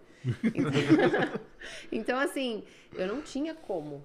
Então, aí foi quando veio essa pandemia, eu comecei a perceber que eu falei assim, gente, se eu não der esse passo, eu vou eu vou começar a andar para trás. Eu preciso dar esse passo. Foi com muito É que, medo. é que eu fico. é exatamente isso que eu ia pensar. Muito medo. Porque aí no, no House provavelmente você tem que contratar mais funcionários também. Eu tive que É- é- contratar funcionários. Eu tinha uma dívida assinada por três anos de contrato. É, Uhum. mas, de novo, o rapaz que nunca me viu na vida, rapaz, é um senhor, nunca me viu na vida. Ele, ele óbvio, a empresa não tinha o histórico necessário ainda. É, e é incorporation, ou seja, a empresa. Eu, eu hoje sou funcionária da minha empresa, Uhum. é, mas eles, obviamente, por muitos danos que já sofreram das pessoas dando golpe, eles querem que eu, Juliana, dê a garantia. Só que eu falava assim, gente, vai pela empresa, porque o meu nome tá um sujo. Eu não, A garantia sou Joe, né? e assim, eu lembro direitinho que eu cheguei e falei pra ele, eu falei assim, olha, você não me conhece, ele é canadense, eu falei assim, você não me conhece, é, eu posso te garantir que se eu não conseguir te pagar, eu vou ser a primeira pessoa a chegar aqui pra você e falar assim, olha, não tô conseguindo pagar, eu, eu tenho o último, né, o último mês, eu falei assim, eu vou, eu vou te garantir que eu vou te dar esse último mês pra você colocar outra pessoa e eu vou sair daqui sem te prejudicar em nada. Eu só preciso que você confie em mim. É, foi, foi- ele teve, É. é, foi no E- gogói, né? Negociação, ele, confiança. e ele confiou assim, ele ainda Você mostrou alguma coisa de número de empresa? Com, Mostrei é, tudo, é. mas o meu, eu, tipo assim, não era ainda suficiente. Também, É. assim, sabe assim, não era. Tava crescendo, mas ok, será que é a pandemia? É. E depois da pandemia? É. Né? Então, assim. é, E aí ele, eu lembro direitinho, ele assinando, ele falou assim: olha, o meu advogado me aconselhou não assinar, mas eu vou assinar o contrato. Nossa, que legal. Tem pessoas que são, são É, importantes. Mas né? eu acho que disso do canadense a gente tem. Se você consegue chegar nesse canadense, se você mostra, se você chega limpo fala assim, olha. Fala a eu- eu verdade, não- né? Exatamente, É, eu não perto te de verdade. escondendo. Eu mostrei toda a situação pra ele. Eu falei pra ele, olha, a minha situação é assim, é, isso daqui, tudo que você tá vendo não é culpa minha, eu também não tenho como te provar. entendeu? Eu falei assim, mas eu fui super limpa, entendeu? Eu fui muito assim, direta. E aí a gente assinou, mas foi assim, eu acordava de madrugada, aquela pessoa ali, eu acordava de madrugada e falava assim, o que que eu fiz? Agora eu tenho uma dívida, como que eu vou dar conta? E aí eu chorava, eu vou ligar, vou desistir, vou falar pra ele que ele não devia ter confiado, assim, doida, surtada, entendeu? Porque era muita responsabilidade, e assim... É um passo grande, né? Pelo que você tá É, e eu tenho, assim, eu tenho N defeitos, mas assim, eu sou muito responsável com essas coisas. Então, é, eu parar pra pensar que eu tinha que pagar o aluguel da minha casa, eu tinha que pagar um aluguel da warehouse e eu tinha que pagar funcionários. Porque, de novo, a minha amiga, se eu chegasse e falasse assim, Kel, olha, segura pra mim, nunca precisei, graças a Deus, mas se eu falasse assim, eu não tenho como te pagar, me ajuda. Eu sabia que ela ia me ajudar, mesmo ela precisando também do dinheiro. Só que ali eram funcionários, hoje viraram família, mas eram pessoas que eu nunca tinha visto na minha vida. Entendeu? Eram pessoas, tinham pessoas que estavam largando o trabalho pra vir trabalhar ali. Confiando na. na- Nossa, é, aquilo me tirou é. muito sono. sua Me responsabilidade muito aumenta consideravelmente. sono. Muito sono. E aí nisso, é, enfim, mudamos pra warehouse, fomos, né, chegamos lá toda feliz, eu falei assim, 2.800 square feet, falei assim, agora estamos bem. Não, assim, eu falo que assim, era muito engraçado, eu saí do basement pra garagem, falei assim, agora a gente tá bem. Aí dá três anos, eu acho que é de três em três anos. Aí eu falei assim, olha, agora a gente tá bem, nossa, tem espaço. Aí coloquei um monte de freezer, porque aí já tinha começado, até por conta da pandemia, eu não gosto de frisar muito nisso, que é uma coisa, a pandemia é muito negativa, né? Claro. Óbvio. Ainda mais aqui, aqui foi muito pesado, né? Comparado com o Brasil, né? Foi muito pesado. Então, mas assim, pro, pro business foi, foi realmente um divisor de águas. Então entrou um capital que eu consegui investir. Então aí eu consegui comprar freezers, tanto é que aí, nossa, chega, acho que eu comprei seis freezers double. Nossa, quando eu olhei aquilo, eu chorava assim, gente, o freezer ele abre e fecha, assim, sabe? Não precisa, meu Deus e tal. É, o, o rapaz, o dono lá da warehouse, ele tinha um monte de prateleiras, ele deixou todas as prateleiras lá, então eu não precisei gastar dinheiro com prateleiras, poucas que eu precisei comprar, mas a maioria tava lá já. É, então, assim, é, foi muita sorte, né? Para Shower House, como que você fez? Assim, você foi, você sabia onde você queria? Porque isso é, isso é estratégico também, perto das distribuidoras. Então, é, não, não queria, ah, não tinha muita. A minha, a minha única estratégia é que não fosse tão longe da minha casa, e ela demora uns 15, 20 minutos da minha casa, ah, mas que fosse de fácil acesso para os meus motoristas. Na época, minha visão eram motoristas, eram entregas. Então, eles precisavam ter fácil acesso para. Você queria um depósito de, para guardar o seu estoque. Exatamente. basicamente. Você não estava pensando o cliente lá pegar, Não, nada disso. não. Né? Que tem e aí o que a gente pensou foi assim, a gente tinha um subway, tem um subway ali perto, ah, tem acesso ao ônibus, que quem quisesse fazer um pedido online e fazer o pickup, que é o que a gente tem até hoje, a pessoa podia ir lá retirar. Mas nunca foi com a visão de ter clientes dentro da warehouse. Eu não pensava nisso, o meu foco era realmente online. Me perguntavam, é, canadense falava assim, sem chance de você abrir um front store, que todo mundo vai do front store pro online, pra quê? Que você vai fazer o caminho contrário. De novo, eu na contramão, né? Depende Mas- do público, né? Esse foi o cara, o cara não tá analisando o público-alvo. Exato. Quem manda é o público, meu amigão, né? E aí, é, não, eu não tinha essa, essa visão, assim, eu não, não pretendia. Meu- minha visão era realmente, assim, não estar tão longe de casa. É, mesmo porque se eu fosse muito pro centro de Toronto, vem trânsito, vem todo aquele problema. Ahn, e ao mesmo tempo ter um fácil acesso para os meus entregadores. E o era público-alvo também não tá lá em Downtownzão, né? De brasileiro, não é ali onde fica. Ah, eu acho que a é. gente tá tudo espalhado. Espalhado. Né? Tem algumas Tem. concentrações. Midtown ali é, é tem Midtown, bastante. é. Midtown tem bastante, bastante mesmo. É, então aí assim, é, mudei pra lá e nisso eu já conseguia com que as distribuidoras entregassem umas ou outras que não. Então a Fabi continuava indo buscar com a minivan dela. É, aí eu já tinha um entregador. Cada cidade, cada região tinha um entregador. Então a gente tinha o Leandro que fazia Toronto, a Fabi fazia North York, o Wagner fazia região oeste. E a gente foi dividindo e ficou super tranquilo. Pandemia, aquela loucura, entregas todo dia, aquele volume, aquela não sei o que. Fiz a primeira contratação na Warehouse, que foi a Elaine, é, que tá comigo até hoje. Aí depois a gente precisou. Meu filho trabalhou um pouco comigo, mas como na grande maioria não dá muito certo.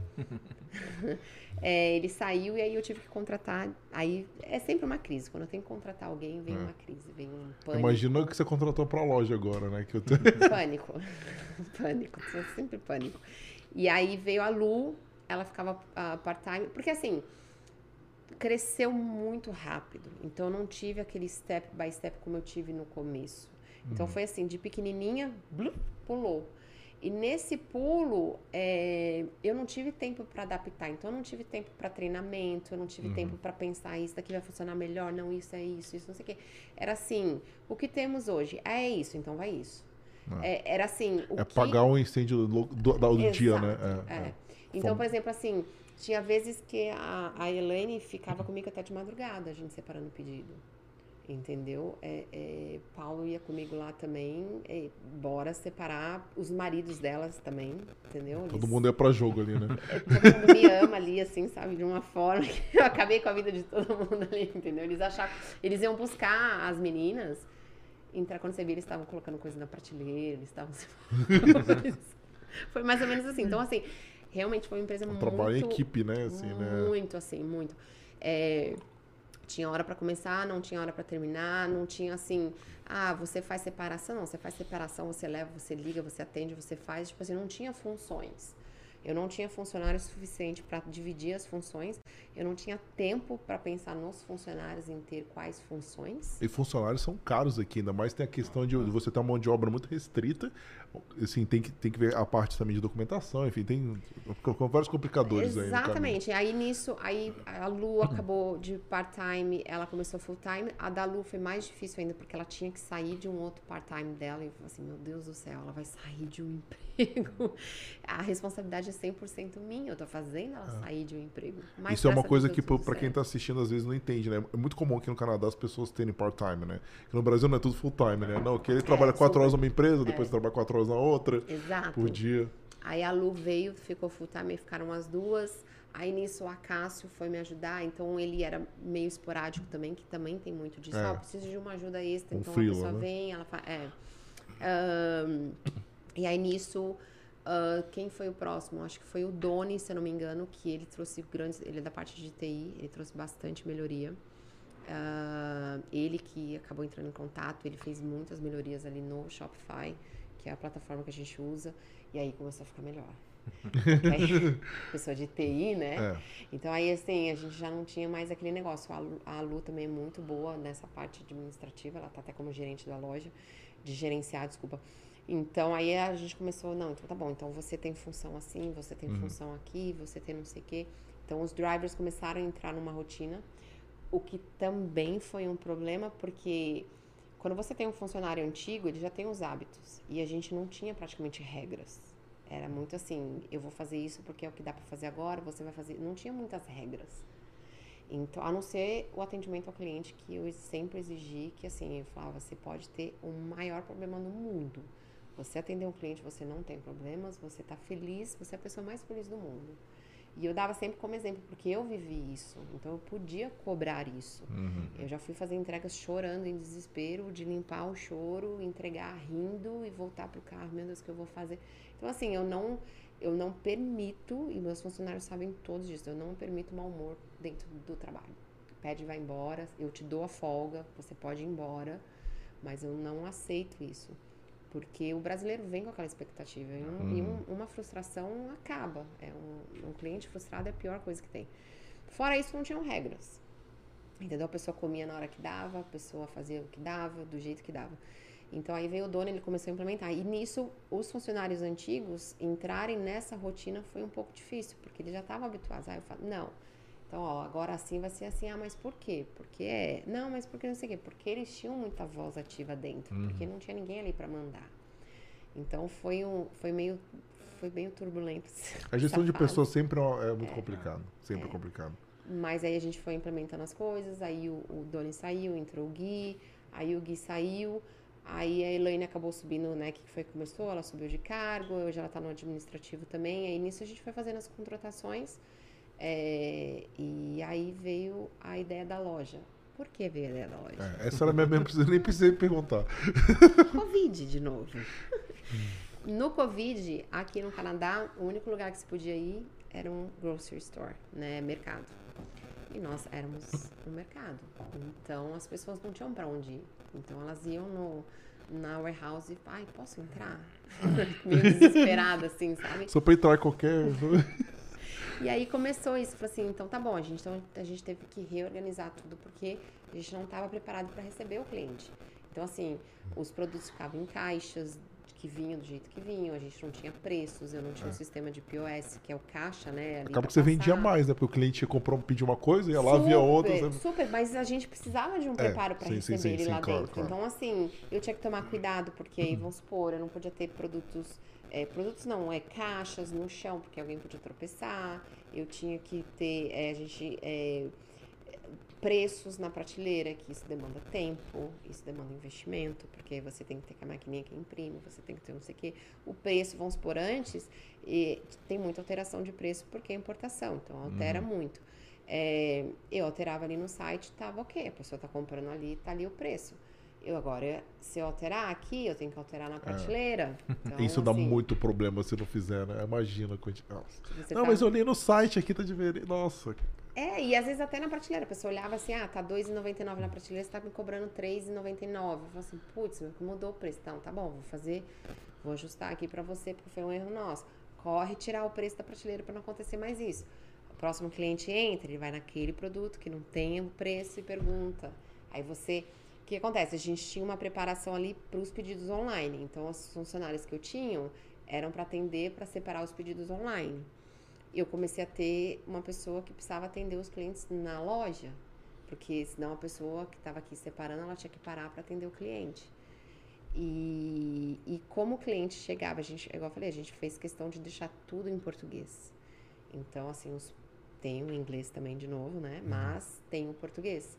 Então, assim, e isso foi um fator que ajudou muito. A gente fala, né? Eu, eu trabalho com, o mercado emocional, é, é, é, é remete à infância, é, é, é muito afetivo. Então a pessoa entra, tá tudo em português. As crianças comentam muito: Mamãe, mamãe, tá em português. Tá em... Ela fala português. tipo assim, eles ficam assim.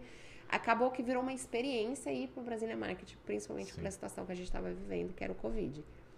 Ao mesmo tempo, a gente tinha medo de receber as pessoas. Porque eu falei assim: se alguém pegar o Covid aqui, Ah, a gente tem que fechar. Se eu tiver que fechar, é. É, não, assim, é, é, entendeu? depois de tudo que você... É, é pesado. Graças a Deus, a gente não pegou Covid. A gente veio pegar Covid depois que passou toda a crise. É, a gente tomava os devidos cuidados de máscara, a gente pedia para sanitizar, né, tinha o álcool em gel ali e tal. A gente evitava de ter muitas pessoas se entrar. E pior que vinham com família. Ninguém vinha sozinho. Porque ninguém tinha o que fazer, né, É. né, entre aspas. Então, assim, a gente tomou esses cuidados, mas foi daí que começou a ideia de abrir para o público. Então, a gente começou a abrir para o público. Você viu outra oportunidade de negócio ali, né? É. E aí a gente começou, a gente só tava de segunda a sexta, e aí as pessoas pediam muito pra gente abrir no finais de semana. Então eu comecei a abrir. é, ah, eu lembro, acho que era das 10 às 2, das 10 às 3 no sábado. Aí pediam pra gente ficar mais tempo. A gente começou a abrir das 10 às 6, ou das 9 às 6, eu já não lembro mais, aos sábados. Aí os sábados a gente não tinha nenhuma separação, nada de entregas ali dentro da warehouse. As entregas que saíam no sábado eram todas preparadas na sexta. Nossa, outra coisa que a gente tinha problema. Os pedidos que entravam eram o mesmo estoque. Então a gente tinha um cliente que ia lá na loja via, ah, eu quero comprar essa xícara. E a gente olhar, quando ia passar no caixa, esse produto estava vendido online.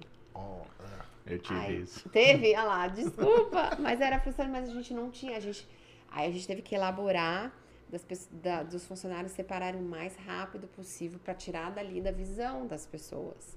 É porque no caso do Warehouse não tinha opção, né? Tava tudo ali no mesmo. É. E aí, o que acontecia? Era frustrante. Se a gente negasse ali no caixa, era frustrante É. para a pessoa que estava ali. Só que para quem comprou, a Pior gente falou, ainda. olha, não temos, deu erro de estoque. É também frustrante. É. As grávidas que se saíam bem, porque quando tinham grávidas lá, ninguém conseguia negar. As minhas, ah, tadinha, ela tá grávida. E eu, quando tava no caixa, eu também não sabia negar, eu não conseguia. Eu tinha um sério problema. Eu falei assim, depois o pessoal que lute, aí eles me tiraram do caixa.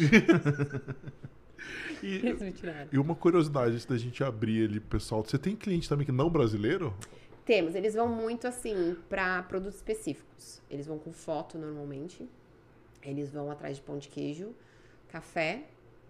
Aquela batata da Yoki, porque eu tenho um amigo canadense que ele era louco. Ele descobriu essa batata palha da. Dá pra- é. Ele ficou louco, ele Sério, só é, comprava esse negócio. A gente vende batata palha sai muito, É. muito é absurdo. É que eu junto com o estrogonofe, né? Muito, ele eu aprende, faz o combo ali e já Eu não era. sei, mas saiu muito. Ah. Eu não consigo entender. É, mas eles vão muito para produto específico. Ou, por exemplo, assim, é brasileiro que. ahm, canadense que morou, foi viajar, ou tem uma namorada, um amigo, alguma coisa, alguma coisa relacionada, assim. De vez em quando aparecia um cidadão assim do nada, falou assim: Ah, eu tava entrando aqui, mesmo porque você já foi lá. A nossa warehouse não tem nada que assimile o mercado, não tem nada que você possa. É no fim da rua, é dentro de um monte de mecânica, um É um cheio de depósito, né? mecânica, Como se- literalmente é, um é. depósito. Então a gente não tinha passa, tipo, pessoas que estavam passando, ó, vou entrar igual hoje na loja.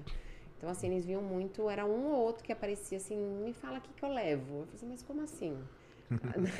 Não, qual é a sua sugestão? Tá, mas fala um pouquinho mais. Ah. Então, assim, mas eles vão muito específico. É pão de queijo, ah, café, chá de, de maracujá, eles descobriram, eles gostam bastante. Ah, eu, peguei, eu comprei quando eu fui lá. bom. É, chá de maracujá é bom demais. É, Inclusive a Isabela que tá aqui, ela provou. Quando a gente estava aqui em reunião, ela foi. é, então, eu adoro também. Eu não conhecia, eu conheci lá atrás de vocês. Eu adoro chá. Eu falei, caramba, que legal. Muito bom. E assim, eles vão mais ou menos assim por, por, por coisas específicas. Show de bola. Como que Muito tá, legal. Isa? Como que tá o pessoal? Tem muita pergunta pra Juliana. É uma pergunta.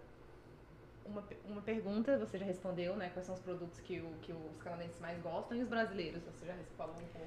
Ó, o brasileiro é pão de queijo, é requeijão, Ahn, catupiry que em breve a gente vai dar um jeito, porque não é possível. Por favor. Ela- Não pode Então, talvez importar a queijo, catupiry é né? patrimônio nacional quase, É, né? Não pode importar queijo, né? Tem isso. Pode, Pode. a taxação é alta de É alta. imposto. E a Ah, gente tá. pô. É. A gente tá. Aí é coisa da distribuidoras que eles estão tentando um acordo com o governo canadense para ver se a gente consegue baixar essa, essa, essa taxa pro catupiry em si. Queijo coalho. Queijo coalho hoje. A É, gente ó, vai te passar uma a lista gente aqui, tem- Juliana, que aconteceu. A gente tem. A gente. O que, que a gente conseguiu? O que a gente não conseguiu importar do Brasil, a gente foi atrás de pessoas que fabricavam aqui. Ah. Então, assim, a gente tem hoje, a gente tem o queijo coalho, queijo frescal, a gente tem ahm, o requeijão, que é feito aqui. E hoje a gente tem um, um, um- um- rapaz lá que ele desenvolveu o catupiry, que obviamente nunca vai ser 100%, porque nem no Brasil consegue fazer. Mas ele chegou muito próximo, porque eu fiquei realmente... E ele trouxe pra mim, ele, ele trouxe do Brasil o catupiry. Ele trouxe uma amostra do catupiry do que ele fez. E assim ficou bem similar, ficou bem próximo. Então a Legal. gente tenta trabalhar com isso. Mas mesmo aqui dentro, para quem produz laticínio, não é barato, infelizmente. Não sei o porquê, assim, há uma lógica para isso, mas não é barato. Então, a gente tem hoje o requeijão aqui, tem três fabricantes de requeijão aqui. A gente tem o, o, o catupiry agora que ele fez, e aí vem o queijo coalho e o queijo frescal, que a gente conseguiu que eram, pediam bastante e sai bastante também. O que eu gosto de falar pro pessoal que tá assistindo, né? Assim, pra, pra quem tá no Brasil, as coisas são tão simples, né? Assim, ah, É. um arroz, um feijão. Mas pra gente que tá aqui, assim, cara, eu amo o Canadá, mas assim, não existe comida que nem a brasileira. Não existe. Não existe, não existe, não existe. existe. Então, assim, quando a gente fala pra um pastel, porque você vai descer na sua casa aí amanhã e ver. A gente não tem isso aqui. Pra gente comer um pastel é o sacrifício que vai ter que ser, né? A gente Não, conseguir. e, e eu falo que assim, a gente brinca, às vezes a gente sai pra jantar, pra almoçar, "Ah, vamos, vamos num restaurante diferente, vamos, deixa de brasileiro. É fato, a gente se arrepende, pra quê que a gente insiste? então, assim, é... tô tentando lembrar de outro produto que pediam muito e que a gente não conseguia trazer e começaram a fabricar aqui. Eu É, a calabresa, o senhor era uma das coisas que. Calabresa. É, é. Tem, então, a calabresa, eu achei muito interessante isso. A gente tem um, chama Lead Foods, é um brasileiro ahn, nordestino, ele está em Calgary. Ele começou com a produção da carne seca.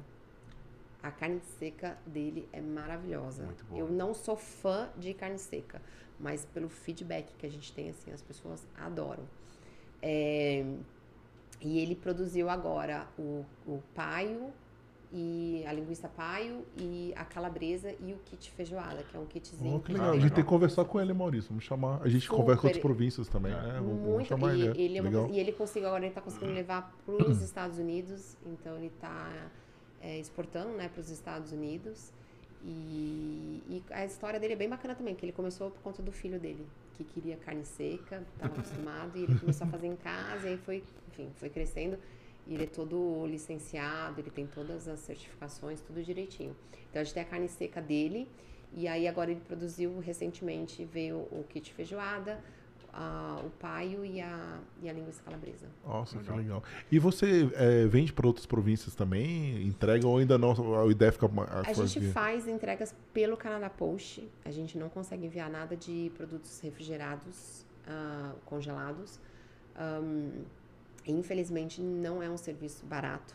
O Canadá Post, quem está aqui sabe, que é o, com seus correios do Brasil, não é um serviço barato. A gente tem uma porcentagem de desconto ainda pela plataforma, mas infelizmente ainda não é tão acessível. A gente faz essa distribuição.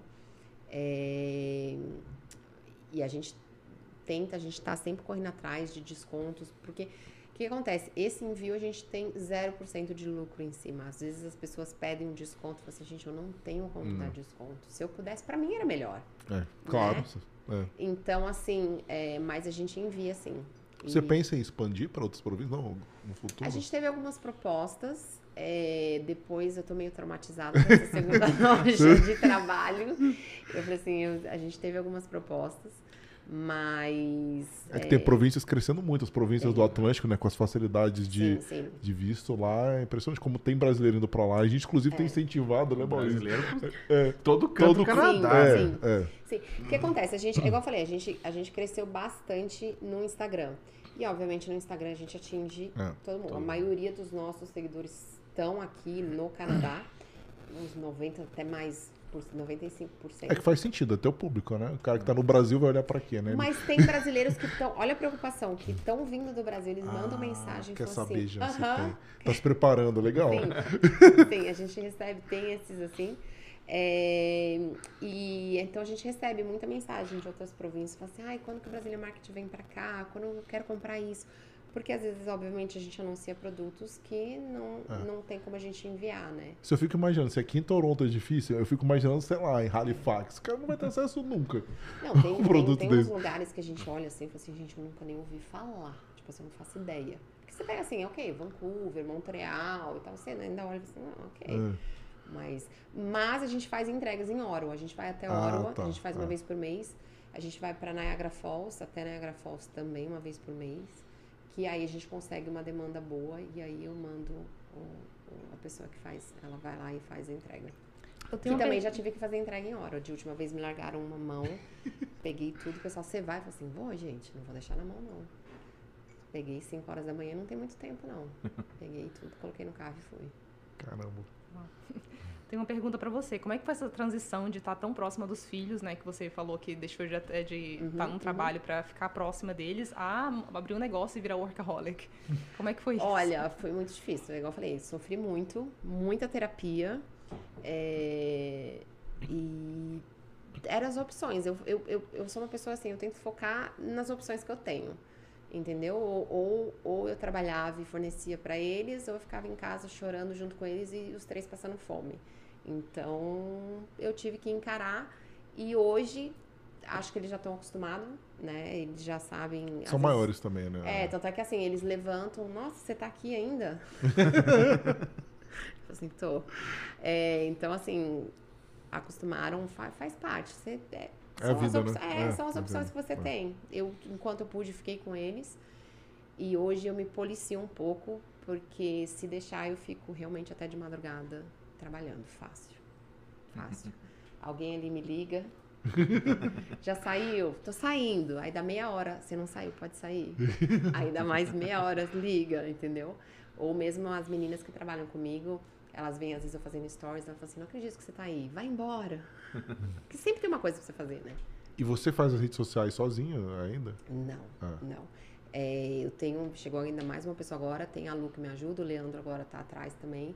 E aí a gente tenta fazer toda uma programação do que anunciar, de que hora anunciar. A gente começou a fazer todo esse trabalho, porque a gente viu que realmente tinha um retorno. Ah. E aí, às vezes, eu chego lá, tenho a mesa, assim, com as coisas que que eu tenho que fazer de stories. É, a gente tem. A gente, a gente sabe o que, que é isso. Não, mas é assim.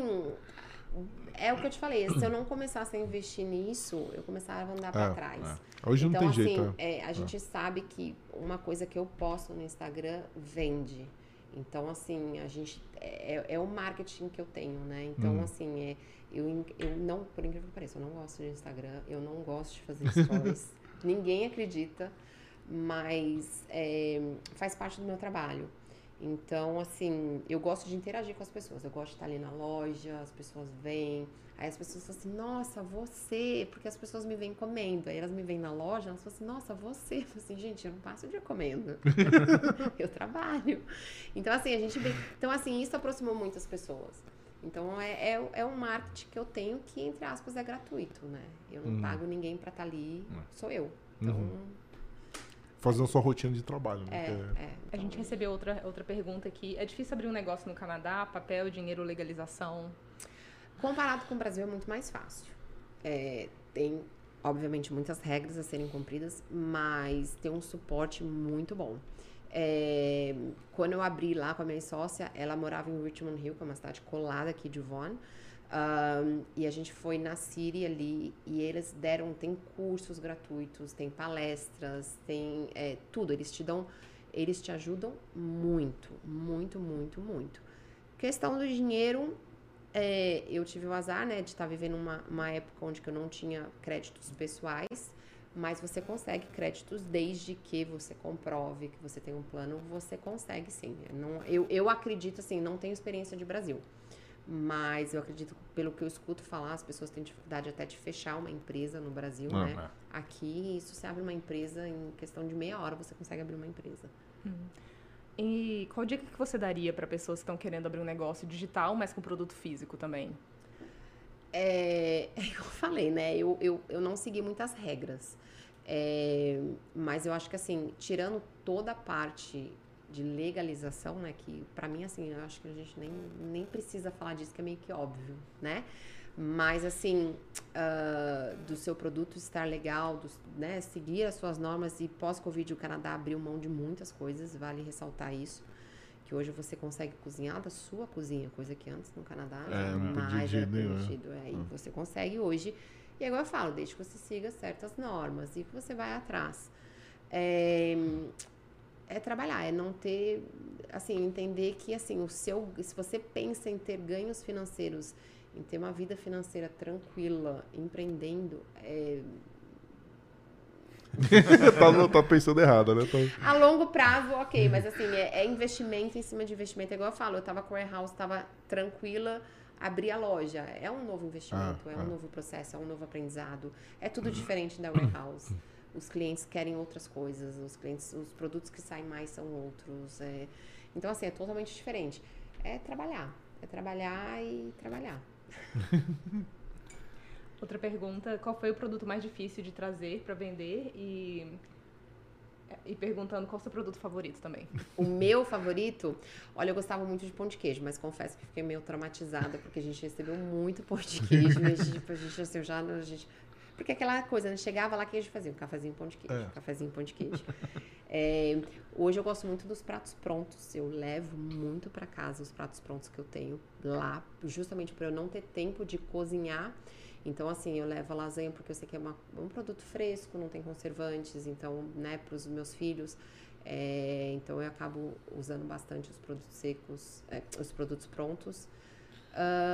E esses produtos prontos são importados também ou são feitos não, aqui? são feitos aqui.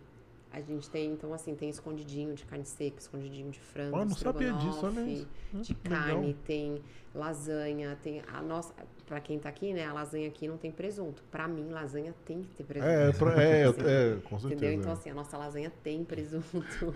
é, ahn, que mais? A gente tem a pizza, a pizza que foi desenvolvida por um paulistano, eu sou paulistana, né?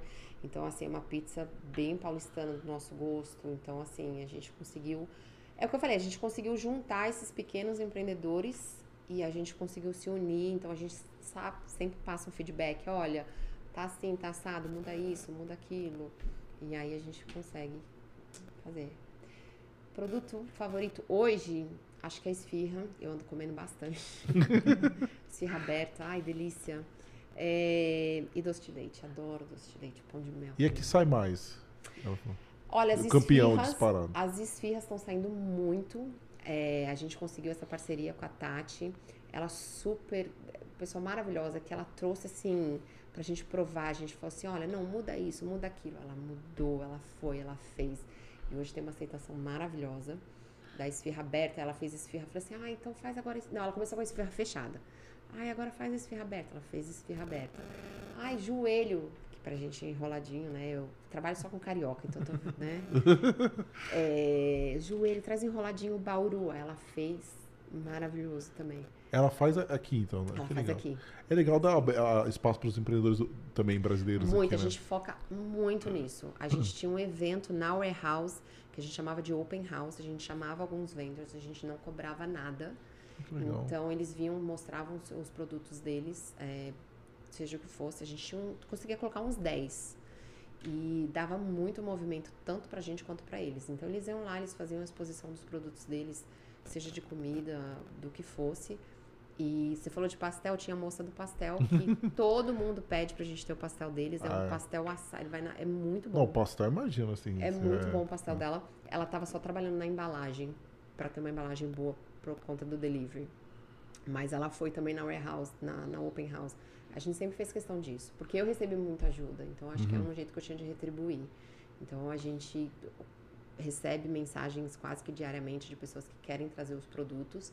Obviamente a gente tem algumas normas para seguir, não é minha chatice, mas a gente passa, olha, faz isso, faz não sei o que, você fazendo isso, isso, isso, traz para a loja que a gente, com certeza, a gente vai colocar assim.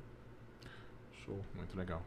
Foi isso. Foi. Legal. Então tá, então vamos. Então, né, Ju, começar as, as, as nossas perguntas aqui, que, tradicionais do, do Carreiras Aham. aqui. É, é uma, uma pergunta que começou no nosso Instagram, Uhum, né? Que, é- uhum. que fala sobre um pouco sobre lazer, né? Então, é, e aí as pessoas reclamando que quando eles saíram do Brasil Uhum, cá, uhum. perderam muito do, do lazer que eles tinham. Sim. Conta pra gente como que foi isso pra você quando você saiu do Brasil pra cá, né? O que, que você sentiu nessa questão do lazer, né? E, Aham. e hoje, né? Como que você tem o seu momento de lazer e se você tem ainda sente necessidade, falta de alguma coisa do Brasil? Tá, é, lazer, igual eu falei, um dos motivos que eu quis ir embora era isso. Realmente eu sentia muita falta de lazer, o que era, um, um- era tudo junto. Eu tinha uns filhos pequenos que não tinham família aqui, então não tinha com quem deixar. É, mas também na época não tinha as festas que a gente tem hoje. Então hoje a gente tem festas desde o sertanejo, do pagode, do rock, é, do, do nordestino veio, eu esqueci, a seu Valença. Fazendo um mexão, Tony Garrido, dia 9, Tony Garrido, aproveitando, aí tá exatamente, chegando. vai estar aqui. A gente tem comediantes, né? O Rafael traz os comediantes, a Bruna Macau traz. é, teve. É, Ca- Carnafolia, a gente teve. é, Babado novo. Babado Teve não. babado novo, a gente teve carnaval aqui. Então, assim, hoje tem. A gente consegue ter quem, de todos os gostos, né? Você consegue de, de A a Z. Na época eu não consegui, que foi uma das coisas que me frustravam muito. Hoje, Juliana sai? Não. a Juliana hoje que é o quê? Sofá e Netflix. Mas a Juliana de um ano atrás eu saía bastante. Eu saía bastante. É, a gente patrocinava muito dos eventos, continuo patrocinando também. É, mas eu participava muito mais do que eu participo hoje. Mas mesmo por cansaço de, de trabalho, principalmente por causa da loja nova. Mas lazer, assim, você consegue. Eu não gosto de esquiar. eu realmente não gosto de inverno, continuo não gostando. É, não é uma coisa favorita, assim. Eu meio que dou uma invernada no inverno. E no verão eu procuro sair bastante. Tem parques, tem. É uma adaptação, concordo, da nossa vida social do Brasil. Ah, mas tem bastante, tem festas, tem, tem é, parques, tem quem gosta de esquiar, vai para Blue Mountain, vai que não tá muito longe. Dá para fazer sim, tem que, tem que se esforçar um pouquinho, uma adaptação. Não, mas tem, tem lazer sim. Muito legal. E, e é isso, né? É adaptar, né? Adaptações. País novo. Exatamente, vão ter, é igual a gente fala, né? Eu, por exemplo, eu não gosto de esquiar, mas eu vou pra Blue, pra Blue Mountain, eu fico ali. e A gente... O resort é legal, né? Exatamente, eu, eu só não vou esquiar porque eu acho muito trabalho, muito frio e muita preguiça. Então, mas eu adoro ficar na lareira, então isso me deixa feliz. Entendeu? Então, assim, Comendo marshmallow ali de boa. é, exatamente. É, eu, eu acho que assim, dá, você tem que adaptar, realmente. Não, não vou conseguir ir pra praia, né? Mas você pode, você tem, pode ir para um, pra um resort do inverno e aproveitar de outra forma. Não, legal. Então vamos para nossa s- segunda pergunta, né? Que é o quê? É, o que é uma pergunta bem simples e direta. Uhum. O que, que é o Canadá para você?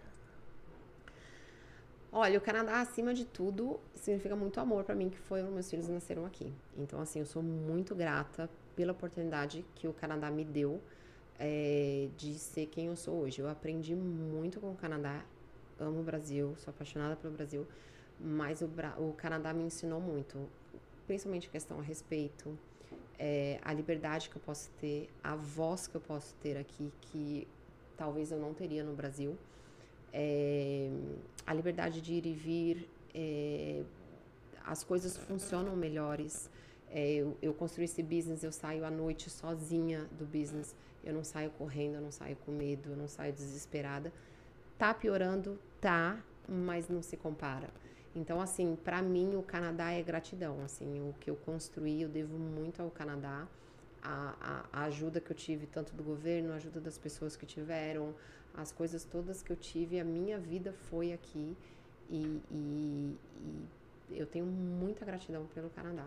É, independente de concordar ou não de coisas, de gostar ou não de coisas, isso não, não quer dizer nada, mas eu tenho realmente assim muita gratidão. Aprendi muito aqui no Canadá, o que eu não aprendi em escola, o que eu não aprendi em faculdade, é, eu aprendi aqui com essas diferenças de respeito, principalmente. Não, muito legal. né? E vamos para nossa terceira, nosso terceiro bloco aqui do final aqui, Uhum. que é o tradicional que a gente já tem aqui no, no, Ok. no canal, que é o chama sal na neve. Né? A gente faz essa analogia por tirar os impedimentos da rua, né? Que a gente joga o sal na neve. Menos você, Siri. Siri tá ativa, tá, Tá, ativa. tá. Quer fazer pergunta também. é. né? Siri quer participar. É, mas assim, é, quando a gente faz aquela analogia de, do, do caminhão de, de sal jogando sal na- nas ruas para tirar a neve, desimpedir o nosso caminho, a gente faz isso também para os nossos convidados, né? Então, Uhum. qual a dica que você daria para quem está vindo lá do Brasil para cá, querendo empreender, que ou até mesmo que está aqui no Canadá e quer começar esse, esse lado empreendedor?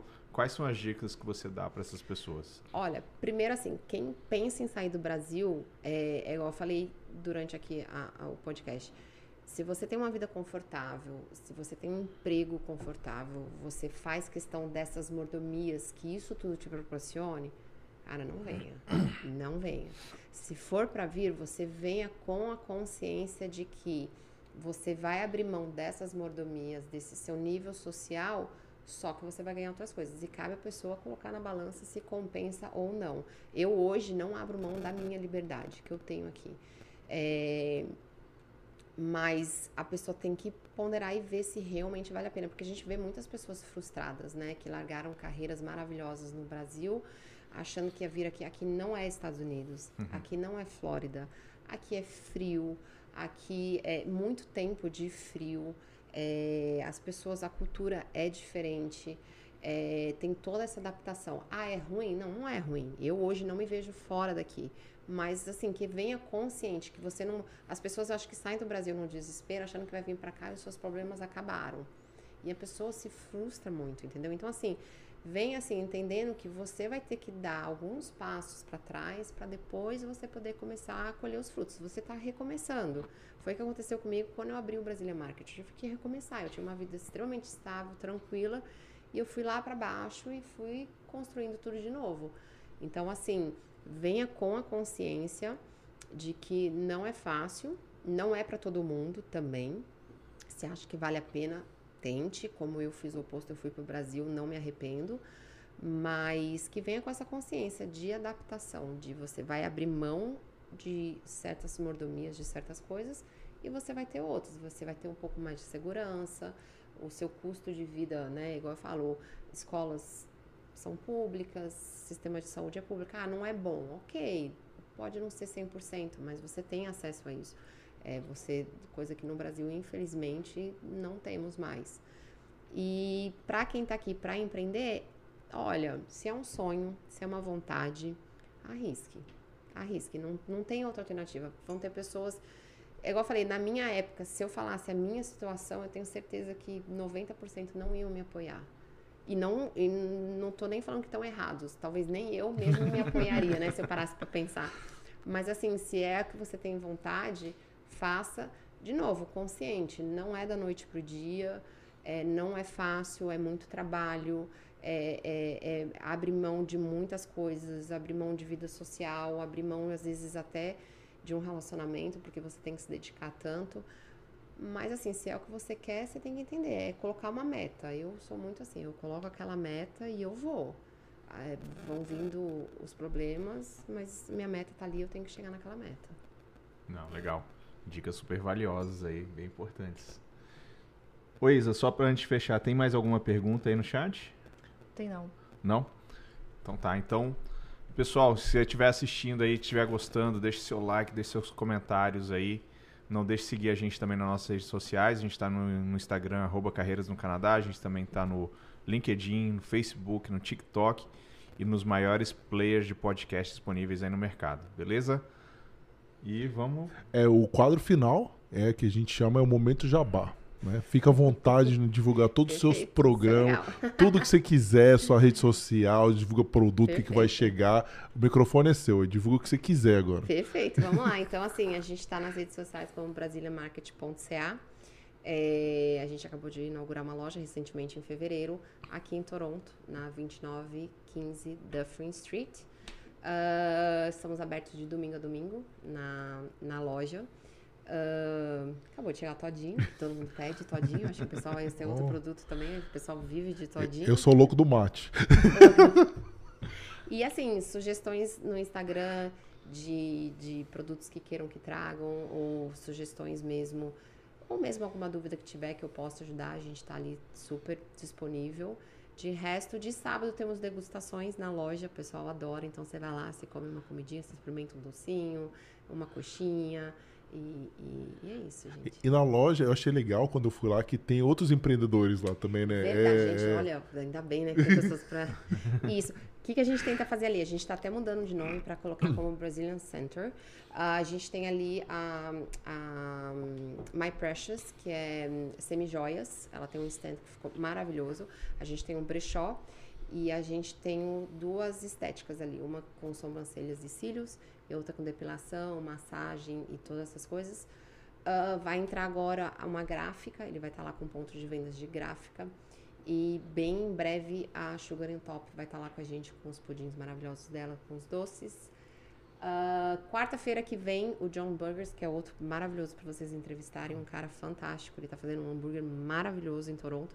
Ele vai estar tá lá fazendo hambúrguer também para o pessoal. Todos brasileiros, né? Todos brasileiros. Que legal, legal, legal. A gente é. conversa, conversar bastante com os empreendedores. A gente está em breve, não esse domingo, no outro, em abril, a gente vai estar tá fazendo de novo o Open House, igual a gente fazia na Warehouse.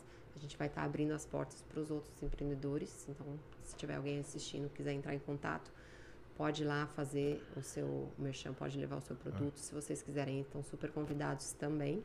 A gente faz isso que a minha intenção é unificar a nossa comunidade. Eu, ah. eu sou a Ângela, que é uma inspiradora para mim do Brasil Remitense. Ela fez isso lá atrás e eu quero continuar fazendo que assim eu quero eu a gente tem muito potencial a é. gente tem muito potencial e a gente só vai crescer se, se todo mundo né?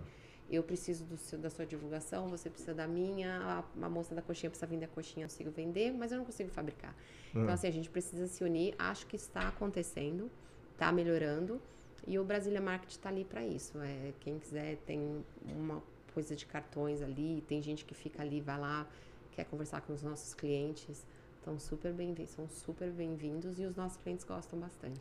É, a gente Legal. já chamou aqui a Natasha, né? Acho que você deve conhecer. É, maravilhosa, é. o nhoque dela é nossa, perfeito. É, não, ela, serviu pra gente aqui, ao vivo, é. né? A gente, nossa, que foi. É, a gente perfeito. veio o Paulo Cake também aqui, né? É. Foi legal demais, também, né? Eu Paulo tive Cake, parceria com ele lá atrás, quando ele fazia os ovos de Páscoa recheados, bem bacana também. Ele abriu a loja também, muito bacana. Eu acho que é isso, a gente tem que se unir como empreendedores, como brasileiros em si, porque, igual você falou, você tem saudade de um produto, de outro, você não vai conseguir trazer frequentemente, eu posso conseguir trazer para ah. você. Só que ao mesmo tempo, se eu for vender só para você, infelizmente eu não vou pagar minhas contas. E aí você avisa para um amigo e, e essa é. troca. É. Eu acho que essa troca é, todo mundo ganha. É muito e é legal. Isso. É, não, show de bola. Agradecer de novo, Juliana, por ter vindo aqui. Foi um papo sensacional, agradeço. né? Bem, às vezes bem técnico sobre empreendedorismo, mas, é, enfim. é, é, não, espero muito... ter ajudado alguém aí. Eu sei que tem várias assim, né, dificuldades, medos, receios. O que eu falo, gente, foca e vai que as coisas acontecem. E tenham paciência. É. Show de bola. Então, não é isso, pessoal. É, lembrando, né, que o Maurício falou, é muito importante que você se inscreva na nossa lista VIP. Né? A gente faz eventos exclusivos para a lista VIP, focando às vezes na parte de migração, na parte de carreira, né, que é o nosso foco. Lembrando, a gente está aqui no Canadá há muito tempo, né? Então, assim, é, eu não entendo, às vezes as pessoas não seguem a gente no LinkedIn onde as coisas acontecem é no LinkedIn. Então, a gente está chegando agora, está é, chegando a mil seguidores lá, é legal. E assim, que nem eu falo, é legal o nosso Instagram tá chegando a 8 mil seguidores agora, mas é o LinkedIn que as coisas acontecem. A gente é um podcast de carreira. Então vocês têm que estar conectado com a gente no LinkedIn. Com certeza, isso é fato. É, eu, eu não entendo. Assim, pessoal, foca lá, lá onde as coisas acontecem. E é isso aí. Semana que vem a gente está de volta, né? Nosso bate-horário é aqui de sempre. Agradecer a todo mundo que participou, Juliana, novamente aí. Eu, a gente vai agradeço. negociar os produtos aqui, passar uma lista para ela agora. Sucesso aí para vocês. E o que vocês precisarem, podem contar com o Brasília Marcha com toda certeza. E é isso. Espero vocês lá para fazer degustação. Podem ir lá, vão lá, falam falar um pouquinho do podcast, que eu tenho certeza que vai ter muita gente interessada. Né? Show de bola, vamos sim. Vamos sim, com certeza. É isso aí, pessoal. Boa noite. Boa noite, obrigado.